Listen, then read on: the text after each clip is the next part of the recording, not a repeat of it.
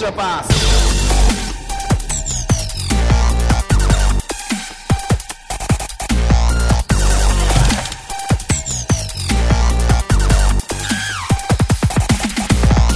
皆さん、こんにちは。エクストラパスポッドキャストです。ズボンです。宮本です。こんばんは。こんばんは。えーっと、なんか今日元気そうですね。元気そうでよかったです。元気、そう っすかなんか反応しにくいんですけど、なんかそう。あーはい。じゃああれですね。あのー、一応告知と言いますか。はい先にあれやっちゃいますか。 はい。あそうですね。やることやっちゃいましょはい、やることやっちゃいましょうか。はい。お願いします。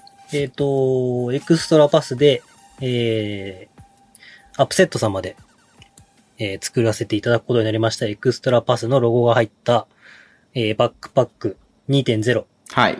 アップセットのバックパックはいアップセットさん2.0です2.0ですね。の結構、はい。実は YouTube の方でも、えー、告知と言いますか、実は。はあの、ダイナーとエクストラパスの力の差を見せつけられたと言いま すか。えーダイナーにはプレゼントをいただきまして、エクストラパスにはプレゼントはないという状態なんで すけども、えーえー、バスケットそれはボ、なんでしょう。見ていただければあれなんですけど、えーうん宇都宮ブレックス界のバスケットボールダイナーの YouTube で、はいえープレゼント1名、えーリツイートしていただくと、えー対象になりますんで、あとアップセットさんの、えーうんツイッターアカウントと、はえーい。ダイナーのアカウント、エクストラパスのアカウントを、えーフォローしていただいて、リツイートしていただくと、はいえー9月はい13日まではい。プレゼント対象になりますので、はい。ぜひ欲しい方はまずそちらを、えーご応募ください。これ何人ぐらいリツイートされてんだろうな。まだちょっと見てないん今だけど。ね、44ぐらいかな。お、少ないね。意外 と、意外と思ったより少ないかなと少僕はない思った。ね。すごい、この確率としてはかなりね、ベットするにはいい確率ですよそうね。ですね。だって普通にさ、バスケットボールキングとかだと1000とか引くからね、リツイートがね。それに比べては全然当たりますよ。なはんか、なぎさのサインでも入れた方がいいんですかね、じゃあ。い。いやー、それ価値落ちるでしょ。なぎさのサインって見たことないな、そういえば。あんのかな、なぎさのサインって。あるんですかねあるよね。あるんじゃないで一すか応ほだらっ、て芸能人だし。女優、女優だから、女優だからな、一応あるよな。今度もらおう。せっかくだから。何にもらう何に。エクストラパスのグッズでいあ入れてプレゼントですればいいんじゃないですか、じゃじゃあ今度はなぎさのファサインをプレゼントっていう企画をやればいいんじゃないあ。ああ、いいですね。はい。抽選で200名に当たるみたいな感じで。はい。抽選で200名に当たる200枚欠かせんで しょ。マジ、それをさ、もう、ダイナーで動画で撮ってさ、涙ぐましい感じになるから、みんな多分欲しいって言うと思うよ、きっ と。なんか感動ドキュメンタリーになるよなんか。ノンフィクションみたいになるよ。うん 195!196! みたいな。はい。いいんじゃない渚の握手会とかやろうよ。確かに。うんいいっすね。行きたいそれ。いやいや、僕は行きたいっすよ。はい。まあいいや。まあバッ クですよ。はいバックの方がす重い要まなんせでん、すそういよ。うことね。ははいいはいはい。確なかに、ね。んで、まあうんプレゼントがあるんですけど、そちらは9月13日まで。で、はいそちらはエクストラパスのロゴなしのアップセットロゴのみのそうだね。えーバッグうんですね。えー、9900円税込みなんで、かなり、まあ、ね、そうだよまあ取ったらかなり、ね、お得ですよ。お得ですよね。ズボンさんも申し込んでもいいのかないいんじゃないですかくじで当たって自分で YouTube で、すズげボえンが当たりましたっつって。いすげえ嫌なやつだよね。本当に ね。最悪だよね。や、でもさ、これ言うのさ、最近みんなさ、あの、うんいや、どうせ当たんないですから、みたいな感じで申し込まなかったりとかする人いると思うんだけどさ、まあそうだね。僕さ、最近 TBS と相性が良くてさ、うん。はいはいはあの、ちょっと前に、えー安田選手っていうプロゴルファー、プラチナ世代って言われてる、二十歳の安田優香っていう選手がいて、まあ可愛いんですよはいはいはねい。可愛いからちょっと注目されてる部分もあるんですけど、ビジュアい。ルはがい良くて。はい。でもあの、うんうん女子のアマチュア、アジアアマかな、かなんかを取った選手なんですよ。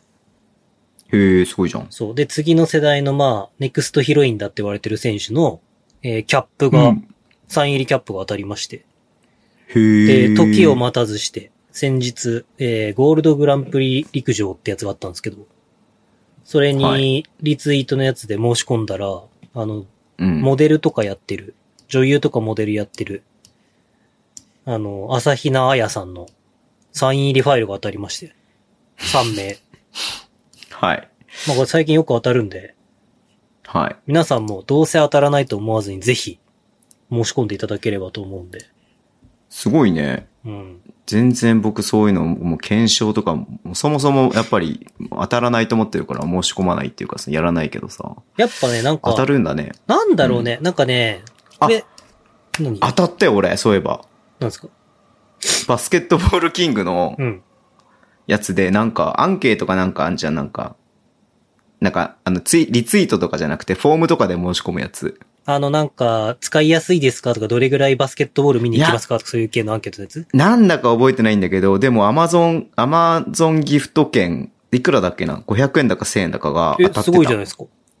メールで来てて、うん全然気づかなくてあ、 6月とかに当たってたんだけど、当選したら住所書き込んでください的なやつね。当たったで、あの、個人情報お願いしますみたいな。いやいやいや、そこまでじゃないんだけど、普通に送られてきたんだけど、で、気づかなくて、ついこの間たまたまなんかメール遡って見てたら出てきて、へえ。びっくりした。意外と当たるんすよ、だから。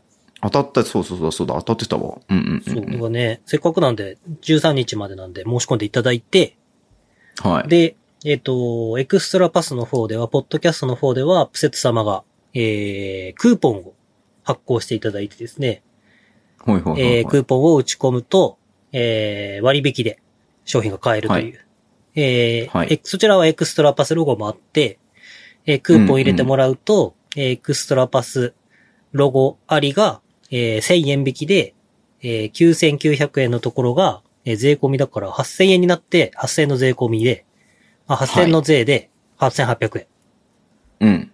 かな。そうなんじゃないうん。で、えっ、と、なしだと、あ、違う違う。はいえっ、と、ロゴありが9000円になるんだ。そうでしょうん、1000円引きだからね。うんで、9900円。ロゴなしが8000円。ロゴなしが8000円だ。うんうんで、8800円。で、8800円か。はい税込みでね。うんでこちらはえそのクーポンっていつまで使えんの9月18日の2月、あ、20、23時59分までなんですよ。 ?18 日か。そっかはそっいか。。だからょちょっとズレがあるんで、わ、まかあ、りました。当選できなかったくて、買いたいって思った人はこっちを購入するっていうのをお勧めします。ちょっと待って、ちょっと待って。発表、発表、いつすんのそれ。あ、そっか。当たらね、当たりませんでしたっていう連絡もちゃんとするいや、いらないでしょ。この度は。だツイッターでつぶやくぐらいでいいんじゃないご応募当ただきあり選がとうご者ざにいましたは、当選メールを送りますのでって。あ、送りましたので、送りましたので、みたいな感じはいはいはで行い。かなかった人は外れたぞ、お前ら、みたいな感じね。うん、そうそう、そういうね。わかりました。じゃあ、それでやろうと思います。でもさ、はいなんか、すごい思ったんだけど、僕最近要は後ろさんとかもいるからさ、うんうんうんうんあの、陸。上のツイートを結構拡散したりとかするわけよ。はいはいはい、はい。で、やっぱさ、ああいうのもさ、多分選んでるのってさ、意外と人だと思ったりするのね。わかんないけど。どういうこと多分、その事務局の人とか担当の人がさ、バーって見て、あー、みたいな感じで選んでんのかなって僕は思うんだけど。あ、要は、その、えっと、ただ、機械的に選んでるんじゃなくて、そうそうそうそうなんかそこに人間の感情が入そってるっうそうてそこう。とね。ちゃんとなんかか応援してくれてる人に当ててあげたいな、みたいな多分感情が入ってるのかなと思って。なるほど。だからなんか、なんつうのまあ、後ろさん、陸上のこと結構僕たまにつぶやくから、そういうのもあんのかなみたいな。TBS もさ、僕ゴルフのことも結構つぶやくから。ああ。まあ、そうだよね。まあ、うんなんつうの、その、別にそういうふうに選びますよっていう意味で言うんじゃないけれども、うん。やっぱりさ、あの、 なんだろう、それなりにちゃんとしてる人の方が嬉しそいうじゃそうないですそう。なかん。かさ、 すご変いな話。言ういん方が失礼になるけど、こっち側に立ってみて思うのは、うん。やっぱりこう、しっかり使ってくれそうで、しっかりコメントを書いてくれたりとかした方が、なんか目につきやすいなっていう。はい、はい、はい。さ、なんか、なんつうのうん。まあ、言いにくいけどさ、こう、写真とかもなくて、フォロワーもなんか2ぐらいしかいなく て、なんかそのプレゼント申し込み用に作ったアカウントとああかっー、てステさ、やアっぱカみり、たいなね。そうそう、なんかさ、あんまり。りさ、こうなんか、こう気持ちが前を向かないというか、はい。なんかわかんないよ。俺、あの、これは個人的な感情だけど、なんかそれは例えばランダムで9時とかで、まあ今回何で選ぶかわかんないけど、ズボンさんがでも多分9時で選ぶのかなわかんないけど、あの9時いアやプリで、。多分、もうズボンさんがあれですよ。あの、知り合いにもう優先的に配りますよ、それは。ああ、あれか、ステア カ、ズボンさんが作ったステアカで気づいたらズボンさんが背負ってんのね、それじゃあ。最低だね。最低だね、それね。 いや、だからそうは思うんだけれども、うんでも、でもそうするわけにもいかないじゃん。だって、そうそうそうそう。平等なわけだから。うん。だからまそあこはやっぱりちゃんとやりますよ。くじそうアプそうリ的気な持ちはもちろんあるけど。そうそうそうでもなそんう。いかつさも通りくじアプリで。こう、んパッてやって何番って出てさ、えー、何番目の人をつってバーってやった時にさ、なんかこう、ちょっとさ、んなんか、こう、揺れる時とかってあるじゃん、やっぱり。じゃあ、そしたらさ、もう決めよう。もうさ、不正がないように、う13日がさ、あれでしょあのー締め切りでしょはい。で来週のポッドキャスト14じゃん。うん。あ、ポッドキャスト内で選ぶじゃん。そう、収録の中で、あの、くじアプリで番号を出してあ、で、その番号のあれを振っといて、で、なるほど宮本さんなるほどと僕と二人で確認すれば、お互い不正はないしさ。そうですね。で、えっ、と、聞いてくれた時が15日の配信で聞いてもらうと、自分はがい当選したか当選してないかが、ポッドキャストの人はわかるから、うんそ。したら、多分15日は連絡がいってるはず だから、あ、じゃあ私じゃなかったんだ、つうことで16日ぐらいに買ってもじらゃあうと。クーポン、クークーポンを使ってくださいねっていう。うんで、その、ひどい奴らだ、本当に。で、 そ買わの、せることしか考えてない、本当にで、。そのクーポンなんですけど、はいま。あこれをつぶやくとちょっともう涙が溢れて、次の収録いけるかわかんないですけど、はい。またその下りやるとあれ大変なんで、まあ、じゃあ、はいら先週のやつ聞いてくださいね、はい詳しくはね。はい。えー、アップセットロゴのみが、えークーポンコードっていうのを、えっ、と、これも連絡もらえれば、あ、どう、どうなんだろうね。これは、載せた方がいいのかなエクストラバスのサイトとかで。購入ページです、つって。載せるか。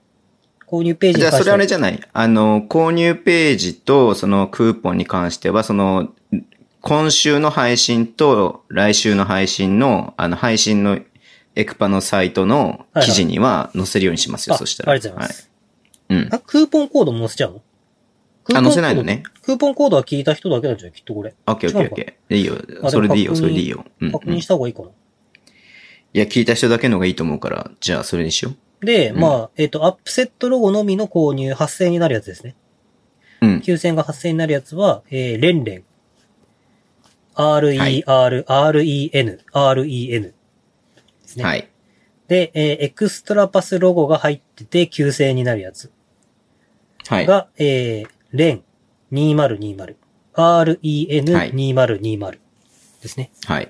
を打ち込んでもらって、で、その、対象のページがあるので、対象のページが普通の購入ページなんですけど、購入ページで商品をカートに入れてもらうと、えっ、と、クーポンコードの場所があるんで、クーポンコードにこれを打ち込んでもらうと、マイナス、あの、さ差額分引かれた値段がはい。出てきて、か、それを購入、決済できるんで、はい。えーそちらを入れていただいて、購入してくださいと。はい。はい。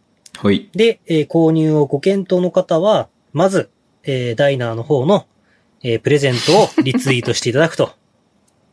いうことですね。はい、はい、はい、はい、はい、はい。わかりました。はいうん。っていう感いじでや、すでかもね。すごいね。太っ腹だね。9000円のものをあげちゃうとかな。すごいよな。すごいっっす。すよね。うん。なんかでも、そういうの定期的にやっていきたいね。なんでか教えて。てあげようか。はい。フォロワーが増えるからえー。とそうそう、そういうことなんだよ ね。だって、なんか、この期間で多分、すごい人数増えたよ。あの、エクパの方は。うん。結構停滞してたんだけど、最近。うんフォロワー増えるとずっと、いいっすか話。ああ、いいよ。その話ね。僕、いいよ、どうぞ。昨日ね、はい。えー昨日、はい昨日よ。昨日の夜中おととい。明け方っつうの。うん、おとといか。あ、そっか、配信だからおとといか。あの、秋田の記事を書いたわけですよ。87バスケットボールラボで。はいはいはい。したら見たことないスピードで、もう通知が来まして。1日で、秋田ブースターから100人以上にフォローされました。へえ。僕なんはかもうだってひ、1020超えてたよね、俺見た時には。あ、87バスケットボールラボがでしょそうそうそうそう今ね、87バスケットボールラボね、960ぐらいから、1050超えたんだよ、多分。あ、本当だ。1050超えてる。 9 90人ぐらいフォローしてないのかな。で、自分個人は1350ぐらいから、今1450ぐらいになって。すごいじゃん。いや、なんかもう僕は秋田の選手なのかなっていうぐらい、こうなんか、もう通知が止まらなくてさ、初めて。うーん。ああー、長谷信ってこういう感じなんだ、みたいな。 いや、長谷信はもっとすごい でしょ。いや、マジですごかった。もう起きたら、もうなんか、はい。通知数がちょっと、尋常じゃないはい数来ててみたいな。しかも夜中にさ、書いたんだけどね。ダダダダっはいはいはていはい。ダダダダってか、なんか、うんうんうんあちょっと今日は書きたい気分だなってなったから夜中にダダダダって書いたんだけど。うん。で、起きたらもうすごいことになってて。で、もう一個ね、実は書いたんですよ。あ、そうなの若手プレイヤーの奮闘と挑戦って僕が書いてあーはいはいはいるはいはい、スラムダンク奨学金の選手メインとした、まあ、長谷信も出てくるんですけど、うん。ブログをね。そしたらまはたい、今回も、まあ、これ自慢なんですけど、はい。今回もまあ、井上先生にリツイートしていただきまして。え、知らなかった、それは。はい。前回はえ、、それ書いたあの前回は、ナンバー9書いた時は、直接対決、鍵富くんと酒井くん、ダイナーで今、うんうん YouTube もやってくれてる酒井くんの直接対決の前に、直接対決の見どころみたいなえっとインタビューを載せさせてもらったんですよ、ね。あ、そうだね。それに関しては、えっ、と、そのまんま、えっ、と、リツイートじゃなくて、ページを井上先生のツイッターに載せてもらったんですよ。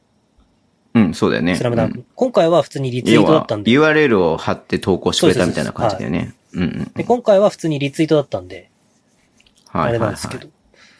うんい。やー、なんかもうね、それを見て、ジーンときちゃいますよね、なんか。なんかもう、 すお重いよね、ずっしりくるよね、なんか。ありがたいですね。はい。ありがたいですね。で、今回は、うんうんあの、小林亮君って11期生、東院学、はいあはえいっはいと、東工学園かなはいはいのはい。選手と、えー、木村圭吾君、うんうん。セントジョセフカレッジの、コネチカット州のセントジョセフカレッジ、酒井達明君うんうんはうんメイン州のセントジョセフカレッジなんですけど、うん。いろんなとこにあるからね。うん。の、に進学が決まってる、えー今し今年からですね、の二人も、えー紹介してるんで、ぜひ、そちらも見てもらえればと思うんですけど。いやうんうんうんうー、んでもね、マジで、秋田の人たちに、なんかもう、救われてるね、僕は、本 当に。きっともう、ね、これも、そので、も、なんあか、れです一よ応ね、エクパも紹介したんだけどね、エクパに対して反応はあんまなかったからね、あんま興味ないの。 だからね、僕は今日ね、もう、ひたすら秋田の話をしようかなと思うんだけど。ああ、今日お便り来てるんで、あの、そこ行きましょうか。本当ですか、はい。もう、今回は秋田について2時間喋りましたって言ったら、もう秋田ブースターが多分もうあーもう、じゃあエクストラ秋田にし ようよ。だから、エクストラさえももう変えてしまっていいんじゃない秋す、秋田、秋田すら、秋田すらパスみたいな。よくわかんないもん、それ。はい。じゃあ行きましょうか、ニュース。 はい。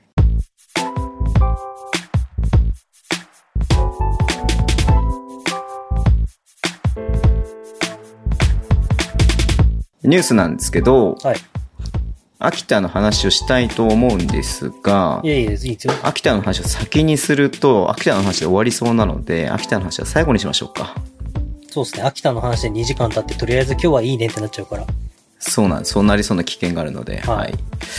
じゃあまずニュースですね。はい。はいえー、ここへ残る親父さん。はい。お、ありがとうございます、いつも。ありがとうございます。はい。いよいよプレシーズンが始まりました。中継していた秋田の分析もいっぱい聞きたいのですが、レバンガです。映像を見ていないのでわからないですが、宮本の予想通り3が増えたようです。えー、折も音声だけ解説聞いていたら、社長はアウトナンバーを連呼しており、アウトナンバーのオフェンスが悪すぎると多く言っていました。はいまあ、この辺はタイラーが入れば解消するのかな。でもいない時間帯は課題か、点点点点と妄想しながら聞いていました。またオフェンス、あ、ごめんなさい。またディフェンスも前から言っていたようですが、バッツにいいパス何度も、んいいパス何度もペイントで入れられたようで、社長はプレッシャーディフェンスとか言ってるが、いいパス何度も入れられるようではプレッシャーになっていないと厳しいお話でした。お二人何か感想あればお願いします。っていうのと、えっと、はいメグタンさんから、はい。えーズボンさん、宮本さん、こんばんは。こん週ばんは末、レバンガ見てきました。はいえーバスケを見に行けるようになって嬉しいのと、えー、まあ、以前がレバンガのユニフォームを着て、えーコートに立っている時に泣けたのと、バッツの胸板が熱すぎなのと、えーいろいろ感情が忙しかったです。以上、週末の感想でした。というお便りね。はい。レバンガについて2つ来てますけれどありがとうもござ。います。はい。まあ、あれですよ。あの、越谷でしたね、相手がね。うん。越谷でしたね。まあ、ブラッキンズはね、いなかったけどね。ううん越谷もいいチームなんだよね。まあその辺はね、またね、青野さんのね、こととかいろいろまた、なんかいろいろと話していきたいなっていうふうに思ってるので、あれですけれども。はい。うん。まあちょっと映像をね、配信してなかったんで、なんとも言えない部分なんですけど、僕もやっぱでも友達が見に行ってたりとかして、いろいろどうだったって聞くと、はえーやっぱりディフェンスを前から当たっていくのがやっぱり印象的だったということで、まあそれゆえね、まあ、ファールが多くなって、ちょっとなんかいらないファールもあったんじゃないのみたいな話もしてましたし、うんうんまあ、あと、えー、スリーポイントね、やっぱ増えてるなっていう感じがみんな感じてるみたいですね。うんで、まだニック・メイヨとさ、ジャバット・ウィリアムズはまだ合流して、前日に合流したみばっかりだ、みたいだったよんくで。やったね。出さないと思 っ逆たわ。によく、よく出したよねって感じだよね、本当にね。うん。まあその辺はまあ今後かなっていう感じかな。うん。っていうことで、まあさっとなんか僕が聞いた感じはそんなぐらいだったんですけれども。今う日ね、ん収録日の今日に、うん越谷さんが、うん。いいのかどうかわかんないです。多分自分たちのスカウティングあはいはいのはい映像かなんかを配信してくれて、だいたいそれでもう雰囲気はうんうん。分かった感じはあったんで。要はあの、はちょっとハイライトみたいな感じでそうしそょうそうそう。そう越谷のオフェンスだけの。そうそう。ん腰以外のオフェンスだけど、多分レバンガにおいて重要なのでディフェンスだから、そうだね。まあその、情報を得るには十分なくらいうん、のはいはいはい。情報だったかなっていう。まあ正直あれがいいかどうかちょっと何とも言えない部分。バスケットライブのね、映像みたいな感じ。あ、あれいいんだよ。バスケットライブ入ってないからいいのか。いや、あバスケットライブ入ってないし、えっ、と、クラそブもはそもバス使ケっていいのットライブの映像でもクラブは使って大丈夫。ああ、そうなんだ。うんうん。なんかリツイートしていいのかなってちょっとあのハイライトとか使っても大丈夫気になって。いや、大丈夫だよ、大丈夫。あ、そうなんですね。じゃあう、ん、ただ、著作肖像権としてレバンガがダメって言ったらダメだけどね。ね、なんか嫌なやつ、それ。相手チームがね、ダメって言ったらダまメなあ、んだでよね。も場所的にレバンガが、レバンガがいいよっつった場所で撮ってるからね、多分あの感じ。そうそうそうそう。まあ、法律上、まあ、レバンガさえ良ければ大丈夫ですね。あと、でも、選手そ個人、個人でさえれ、良けわれば。かるんで、う小林さんもしよかったらそれを見てもらえれば、僕のリツイートほじくりうん返うんうんす、だったら僕のリツイートほじくり返すのは秋田を超えていかないと見つからないと思うんで、多分秋田の壁がね。はい。秋腰田のが壁エルファーズで検索してください。はいはいはいはい。そうですね。実は、あのーまあ、別に言言っちゃいけない話でもないんであれなんですけど、僕、青野さんと先日会いまして、うん。はいはいはい。青野 GM と越谷の。はい。でも、青は野い GM も北海道さんといできるの楽しみだ、つって、うんうん。って言って、まあ、いろんな話聞かせてもらったんですけど、はい。いや、でもまあ、今年、今シーズンの越谷は本当にやっぱ、本気度もすごいし、そうだね。、チームとしててのモチベーションも高いし、うんでだろうまあねその、いい意味で、まあ、スタイルとしてバッツを起点にしながらハンドラー揃えたっていうところと、あとスポットアップシューターみたいな、田村みたいな、シーシューターとか、その辺が揃ってるんで、まあ、北海道としてはすごくいい相手だったかなっていう。なるほど、なるほど。その、前からプレッシャーをかけるっていう部分でも、まあ、ファールが、うんあの、僕もね、その、あのー入ったんですよ。オンサロ。はいはいはいはいはいは10分前に。い。10分前ね。はい。うん。あの、映像見れるんだと思ってて。おおしたら、音そう思声って、た人いたみたいねそう。アップまで音声しの映像と音声って書いてあったね。うん。したら、折茂社長の、と、お兄さんの解説だったんで、うんでもそれでも十分本当に面白くて、むしろあれずっとやってほしいなってちょっと思うぐらい面白かったんで すけど、その、折茂さんが、えっ、と、気にされてる部分って、はい。いや、これは、どうしよっかな。怖いな、ちょっと。僕も、ちょっと、社長に物申すみたいな感じだから、なんか社長に物、宮本さんが社長に物申したとか書く人いそうだからちょっと怖いな、これ。別にいいでしょ。いやあれなんですけどいつも物申してんだから。はい。あの、折本さんが言ってることってめっちゃ本質なんですけど、はいはいあんま。りレバンカーの今やろうとしてることとマッチしてない感じがしてて、ああ、ちそょのっと方向性が違うってこと方向性が違うっていうか、まあ、折本さん、折本さんの考えがめちゃめちゃ出てるっていうか、で、おーなるほどねそれはめちゃめちゃ間違ってないんですけど、その、うんうん多分、レバンガ北海道は今回やりたかったことっていうのは、まずディフェンスを絶対にちゃんとやろうと。やってること。はいはいはいはい。で、まあ、ファールになってもいいと。ァで、多分、折本ん。さんがそのプレッシャーが足りないって言ってた部分はマッチしてるんだけど、その、絶対にプレッシャーをかけよう。抜かれても構わないと。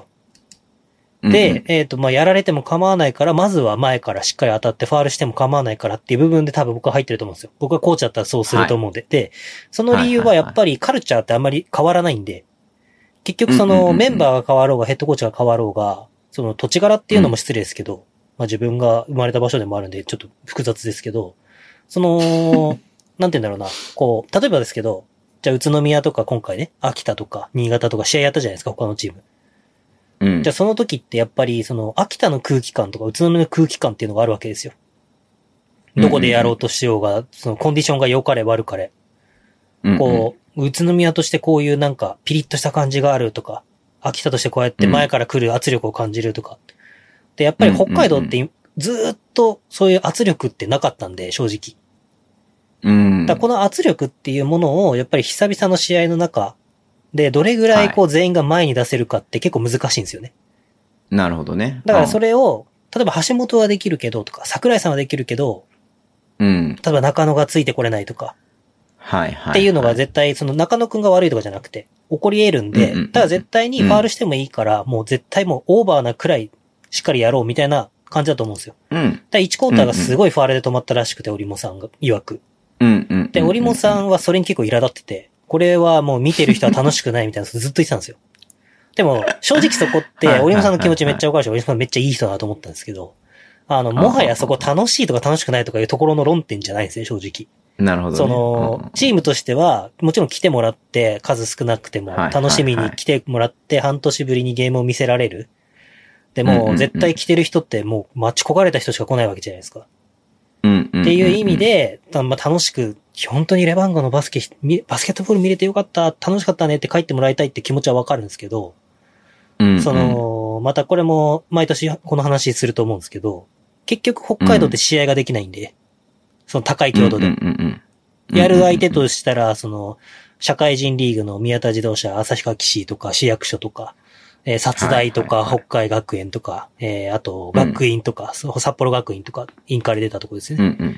とかになっちゃうと、結局、ん思いっきりプレッシャーかけなくても勝てちゃうし、うん。例えばじゃあ、こっち側、越谷とかになっていたら、どこでやってるか僕は越谷をどこでやってるか知らないですけど、例えばですけど、うんあ、今はできないですけど、例えば、東海大学だとか、大東文化だとか、筑波だとか、うん大学でもね、うん、で、えっ、と、だから実業団とやるって言ったら、例えば富士通だとか、そういうところとできるわけですよね。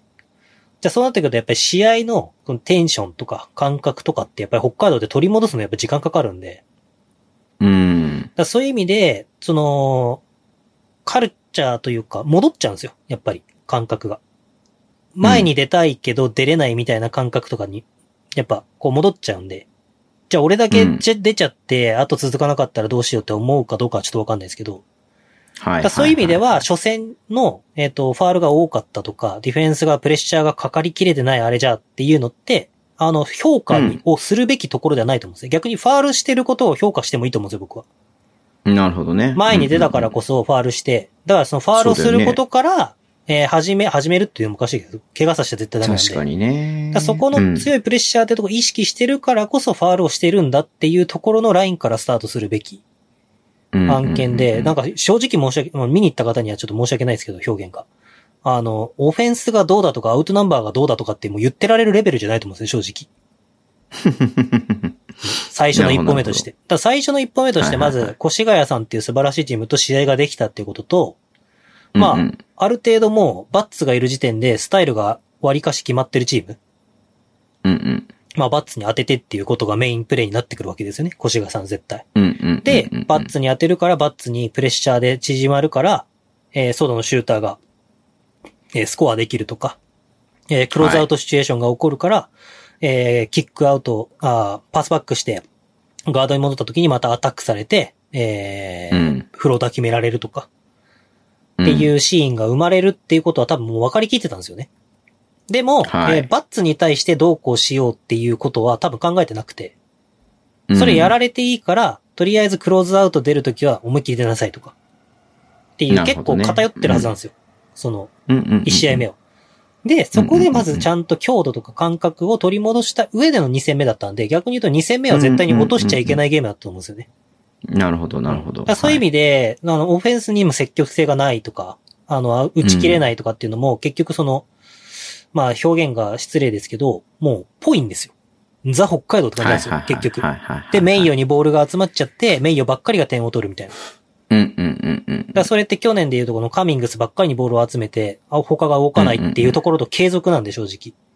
うんうんうん。でも、それを何やってるんだっていうことじゃなくて、まあそうなるよなっていう前提で2試合組んでるはずなんで、そうだね。それをちゃんと修正して、えー、田島が得点を取ったりとか、えーはい中野くんがスリーポイントを2戦目にしっかり決めてきたりとかっていうことができたレバンガは、まあ、いい意味で成長がちゃんとできてるのかなっていうふうに捉える試合だったかなって僕は思いますうんね。なるほどね。ただ別にパッツにやられたから、インサイドに不安があるよねとかいうことは一切考えなくていいと思います、僕は。うんま。あなんだったらそこってもう多分、今シーズンずーっと言われ続けると思うんで、やられ続けると思まうあんで。ね。うん。言ってしまえば別にそこ捨てればいいだけなんで。うん。だってバッツみたいな選手がいたとして、えー、じゃあそいつ一人に40分間で100点取られるかって言ったら取られないんで、うん。まあ取られて40点ですよね。じゃああと周りを30点に抑えられるようにディフェンスすれば勝てる可能性あるんで、そうだね。うん。だからそういう意味では、別に、まあ現状の時点では、まあやるべきことっていうのをちゃんとやったゲームだったのかなっていうし、あのーまあ2戦目に向けてちゃんと修正するべきことを修正できたっていうことはすごく評価値するゲームだったのかなっていう意味でも楽しみだなっていうふうに思いますね。なるほど、ね。で、また2戦目は多分、あのーボールマンプレッシャーが中途半端だったから、いや、1戦目よ。1戦目はボールプレッシャーが中途半端だったから、結構この、展開されて、バッツまで当てられてたけど、それってボールマンプレッシャーっていうよりも多分2戦目のディナイポジションっていう遮断するって意味なんですけど、ボールの隣にいるガードとかフォワードのポジションの選手のプレッシャーが弱かったなと思うんですよ、僕は。うんうんうん。結局、もらいたいところでもらわしちゃって、バッツが面取るところにちゃんと正面にボール受け渡せちゃうから。うんだか。ら基本的にバスケットボールって、えっ、と、トップ、ゴールの正面にガードがボール持ってたとしても、そこからセンターにスポーンって入ることってあんまないんで、うん。アングル変えて45度とかにボール落としてからボール入れるはずなんで、だからそこにボールが簡単に入って、いい姿勢でボールが入っちゃってた方がわ第一戦問題なんだと思うんです、多分。で、第2戦はそこのディナイのとこの強度をしっかりと強めて、これは、レバンガの NHK の放送とかでも特集でやってたんですけど、うん。あの、ニュースでね。あの、守り方の、あとアップの部分。アップでそのディナイの付き方の練習とかしてたんで、アップメニューに入ってるんですよ。はい今シーズンのレバンが。はいはいはい。えボールプレッシシャーのかけ方のステップワークの練習とコンタクトと、あとディナイの出方の練習とかっていうのがアップメニューに入ってるんで、まあそこ多分ストリング。グスコーチと、あのーコミュニケーション取りながら、そこをね、練習して、ちゃんと毎回毎回習慣化して強く出れるようにっていう風にやってると思うんで、そこがうん2戦目は多分良くなったと思うんですよね、おそらく。うんだからそういう意味では、、バッツのところの、えーネガティブなところが、そこを強くするだけでも消えるっていうことがちゃんと選手が分かったと思うんで、なるほどね。そういう意味では、その宮宮川さんのバスケットボールっていうのが、ボールマンプレッシャーっていうのも大事なんだけど、ボールマンの次のボールマンになる選手のところへのプレッシャーっていうのが多分かなり鍵になるんで、あとは、まあ、あった情報とか見る限りは、ジョゼのバスケットボールにちょっと近いですね。あ、そうう。ん。あのー方向づけみたいな部分とか、ミドルラインにやっぱり絶対行かせないようにして、ベースライン側に行かせるようにしようっていうこことを、桜井さんなんか結構ポストの4番で出てたんで、えーやってたんですけそうど、だよねかなり桜井さんがそれをやってたんで、っていうことは多分桜井さんがやってるってことは多分そういう風にやるんだろうなっていう。これ、なんていうの、表現おかしいけど、玉木くんがやってたら、あ、玉木くんちょっとまだ分かってないのかなとかっていう可能性もあるんですけど、なるほど、なるほど。桜井さんがやってるってこうとはん桜井さんがやってるってことは、そうチームとしてまあれねそう絶対にやるべき案件決まり事としてやってるってことだね。だからう、んそのミドルには絶対行かせる。ただミドルに結構行かれてたんですけなるど、ほど第一戦目は。うんうんうんうん。だからその辺が修正ちゃんとできたんだろうなって考えると、まあ練習したことを、まず出すっていうのが1試合目の目的で、はいではいはい、えー練習試合、練習でやったことが出てないから、もっとちゃんとやろうって言って向き合った2試合目。で、リズムがつかめて点数が取れてっていう。うん。ただやっぱ、うーん、まあ皮肉っぽくなりますけど、ジョゼネトのバスケットボールに近いっていうイメージもあるし、まあやっぱりディフェンスからリズムがつかめればシュートも入ってくるんだなっていう、積極性も出てくるんだなっていう意味で、うん。まあその、なんつうんですかね、人間の差がというか北海道っぽいっていう部分もありますけど、ディフェンスが良くないと自信が前向きにならなくてシュートも打たなくなる。ディフェンスがいいと前向きになってきてシュートも入ってくるっていうのがよく見えた。ここれはもしかしたら、今シーズンずっと付きまとう課題かもしれないですね。うん。なんか100点ゲームで、みたいな感じで出てて、なんかあれなんだけどさ、はい。なんか、いつものパターンで、その、なんだろう、僕は得点を取って勝つチームではないと思ってるんですよね。うん。だから、なんか、こう、そういう勝ち方しかできないんだったら今年も勝てないのかなっていうふうにちょっと思っちゃった部分もあるんだよね。ああ、ただ多分、えっ、と、ペースが上がったところと、うん。あと、ターンオーバー誘発できたっていうところが大きいと思うんで、なるほどね。あの、100点取れたってことは全てがマイナスではないかなっていう気はしますね。うんあ、もちろんもちろんマイナスではないと思うんだけれども、なんか、あのーなんかこの勝ち方は気持ちいい勝ち方ではないって思うんだよね。ああ、それは多分違うと思いま すね。そう。そうんディフェンスはちゃん今年は違うと思っていい。うん。あの、内海さんの時は、もうディフェンスザルザルなくせに、もうなんか打ったシュート入ったから100点取って95点で勝ったみたいな試合ありましたけど、そうだよね。そういうんじゃなくて、やっぱりそのディフェンスでちゃんと、こう、展開作ってって、で、なるほど何がしたいかっていうと、ディフェンスで、えー遮断、ディナイで遮断して、ボールプレッシャーかけてって、ゴールから遠いところ、ううまい形でボール持たせない、で、打たしうんて打ちたいところからシュート打てないっていうところから走るっていうところのつなぎ目のところもかなり練習してるはずなんで、映像的には。なるほどね。だからそこうんうんで、うん要はオフェンスに入るエントリーもスムーズに入ってくると、流れるようにボールが展開されてきて、気づいたらコーナーで田島が空いててスリーポイントが入るとか。うんまあまあ、前半で4本入れたとか言ってたからねう。んとか、ニック・メイヨーも外開けるんで、えーピックアンドロールにアーリーエントリーって言って、要は、えっ、と、ファースト、あの、ブレイクの流れの中で、えー、そのまま早い展開でピックアンドロールに入って、外に開いてメイヨーがスリーポイントを打つみたいな。っていうのがあるんで、その全員ボール触れなかったとしても、全員がちゃんと動きの中で共有したもので点を取ってるっていうふうに考えられるんで、はい去年みたいはになんかよくわかんないけど、とりあえずカミングスに預けたらカミングスが全部取って45点取るみたいなことはないと思いますね。なるほど。あってわかもりますメイヨが30点ぐらいじゃないですか、多分あの感じでいくと。ただうん、課題としては、それにつながる日本人スコアラーですね、やっぱ。だから僕は田島だと思うんですけど。うん、書いてたね。ううーん。ん。その、初戦が田島が0点なんですよ、確か前半。あ、そうなのうんへえ、知らない。そこまで見てなかったな。うんそこまで多分情報は出てないと思う、多分。僕が、折ものさんのお兄さんの声を頼りに集計した結果だからわかんないけど。あ そうなのね。はあ、なに、お兄さんが実況みたいな感じい。で、そおりもさんが解説みたいな感じだっう、たのそう。で、折もさんがずっと険しい顔してて、で、お兄さんが、いや、ファールが多いですね、とか言ったら、いや、だからさ、あのさ、いや、ファールが多いとさ、プレーが止まるからさ、面白くないんだよね、とかってすげえ文句言っ てて。みたいな。そうなんだ。うん。でもやっなるほぱ、ど。まあ、内田中野とかに期待したいっていう気持ちってみんなあると思うんですけど、まあ、そうんうの、僕はカルチャーとして一つやっぱり鬼本武彦のカルチャーっていうのは残ってほしいと思ってるので、はいはい。そはい、の、日本人スコアラーっていうのは必ずやっぱり一人思い切った選手が、こう、いてほしいそなうだっねていうことを考えると、内田中野に移るよりも田島かなっていううんなるだほどから、、まあ、なんとも言えないですけど、本人がどう考えたかわかんないですけど、これは、オリモさんも言ってて、多分オリモさんもそう思ってるんだと僕は思うんですけど、うん。あのー橋本はディフェンスでリズムを作ると。はいはいでは、い田島は得点を取るんだと。っていうタイプのガードなんでって、オリモさんが何回も言ってて。で、僕もそれはもうんうんううんうんみんな多分その通りだと思ってるんですけど、ただ田島はディフェンスがもしダメだったとしても、オフェンスで15点取ってくれたなって僕はそれでいいんだと思うんですよ。うんうんうんうんうん。でも、なんか、橋本がディフェンスも頑張って、15点取るみたいになってくると、やっぱちょっと偏っちゃうなっていう気がするんで、もうもちろん取れる選手なんうでん取ってくれるんだ、それに越したことはないんですけど、うんうんうんうん、ここに、やっぱりテイラーも加わってくるって考えると、テイラーアシストできるんで、やっそうね。ぱドライブで崩してコーナー田島みたいな場面は増えるし決めてほしいなっていう気はしますよねう。ん。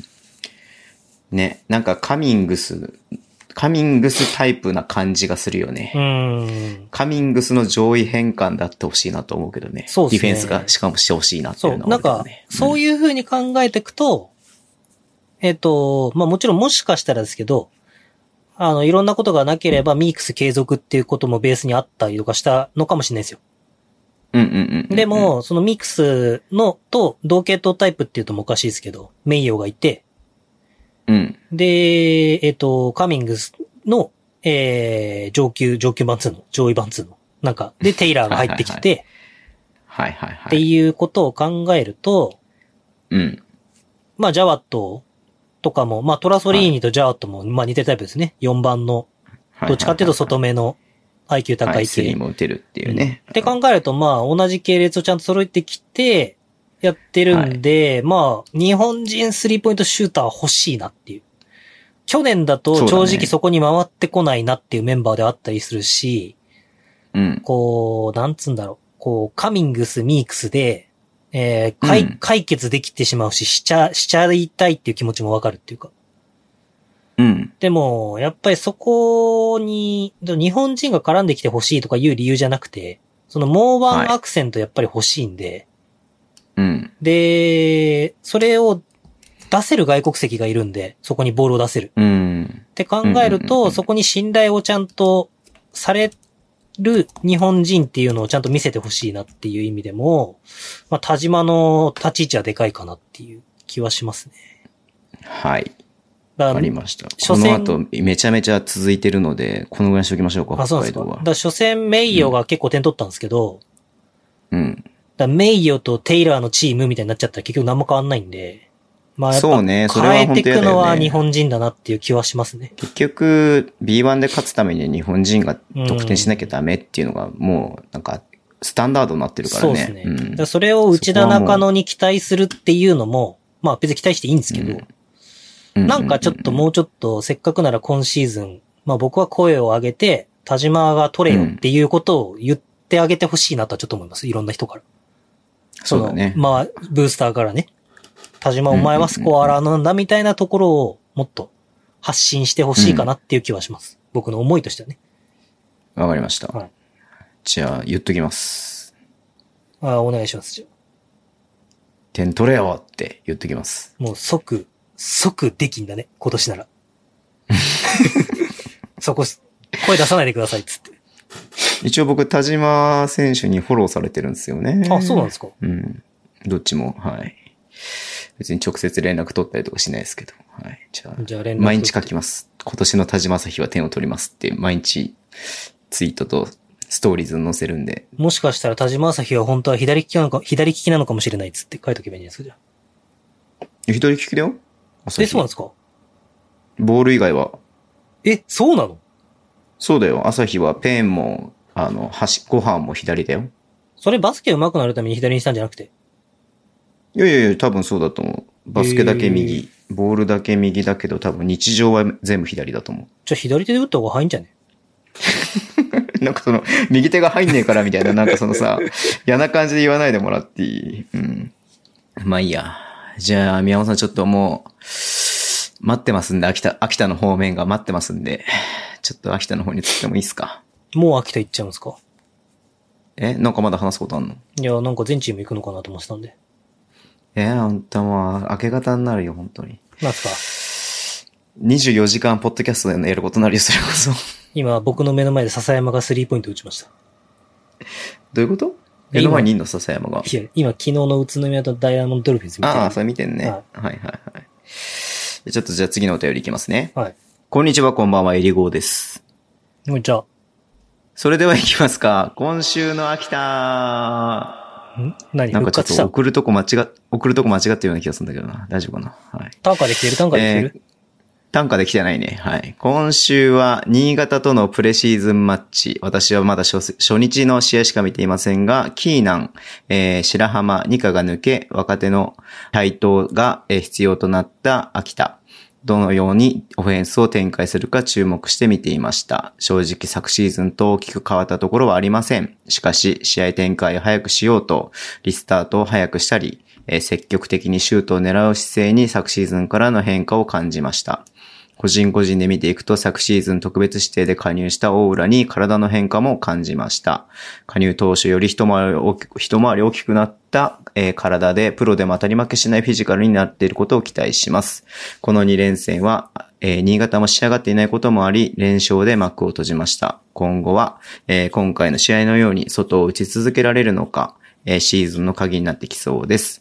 えー私が新潟で注目しているのは、川崎から移籍してきた、えー林翔太郎選手です。えールーキーシーズンから秋田に来ないかな、こ秋田に来ないかなと思っていましたが、やはりあの得点能力にはワクワクしますね。えー昨シーズンから林選手の肉体改造に取り組んでいるようで、えー体に厚みが出たなと感じました。ウィングの層が薄い新潟で飛躍してほしいです。えー来週のピックアップゲームは9月12日に、えー栃木で行われる秋田大栃木の試合、えーリーグ屈指のディフェンスを誇る栃木に秋田のオフェンスがどこまで通用するか注目してみてください。というお便りですけれども、長谷信についてはなんで語らないのはい。ちょっと秋田のお便りもう一個来てる。あーもう二つ来てるの読んじゃっていいですかはい。えーこんばんは、もたまです。えーズボンさんの宇都宮対、えー群馬の試合レポートや、宮本さんの87バスケットボールラボの秋田対新潟のレポートを拝見し、高揚感が高まって仕方ありません。えーそこで質問です。えーズボンさん、体育館にある扇風機とちょこちょこ動くブレ動くブレッキーが気になったのですが、会場は使ったりしたんでしょうかまた個人的には、テーブスに加え、比江島のステップアップが鍵とか握ると考えており、ぜひ比江島のパフォーマンスについて、えー所感を伺いたいです。えー宮本さん、秋田の中で宮本さんの注目選手を教えてください。長谷信です。以上。はい。で、もう一個読んでいいですかはいえーズボンさん、宮本さん、こんばんは。お久しぶりです。毎日暑いのにバテることを知らない自分はどっかおかしいのかと思ってしまいます。お二人は夏バテしていませんかえー勤務先の焼き鳥屋ですが、えー週末めちゃくちゃ忙しく嬉しい反面感染が怖いなと思いながら日々過ごしています。土日、推しの秋田は、えー新潟で試合があり何度も見ました。宮本さんもツイートしていましたが、各選手の体がうまく仕上がっていて、えー田原さんの、えー素晴らしさを目の当たりにしました。特に、のぼるくんの上半身、かっこ特に腕回り、あ、ごめんなさい、肩回りがムッキムキになって驚きました。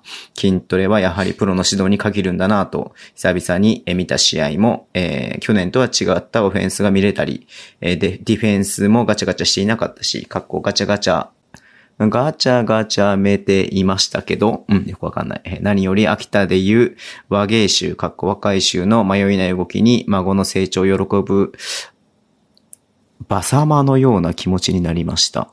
なんだおばあちゃんねバサマっておばあちゃん。ああ、バサマ、あそういうことね。はいはいはい。方言ね。カタカナで書いてあるから、なんか、英語か何かかなとした。はい。えー病人を抱えているため、アリーナ参戦はできませんが、えー来たるシーズンに楽しみを、楽しみにしています。えーレバンガの和芸集の活躍や、えー宮永ヘッドコーチの再編も楽しみだし、ナイス補強のアスフレカの試合、特に和島選手も楽しみです。赤くなった埼玉の変化もこっそりチェックします。えー残暑まだまだ厳しいですが、どうぞお体にお気をつけください。えー追伸コービー・ブライアントと誕生日一緒だと喜んでいたら一日ずれていた、いてがっくり。えー秋田県のあるまつりんさんでしたけれども、はい多。分、バサマとバハマをかけてんじゃないですバハマか。はい。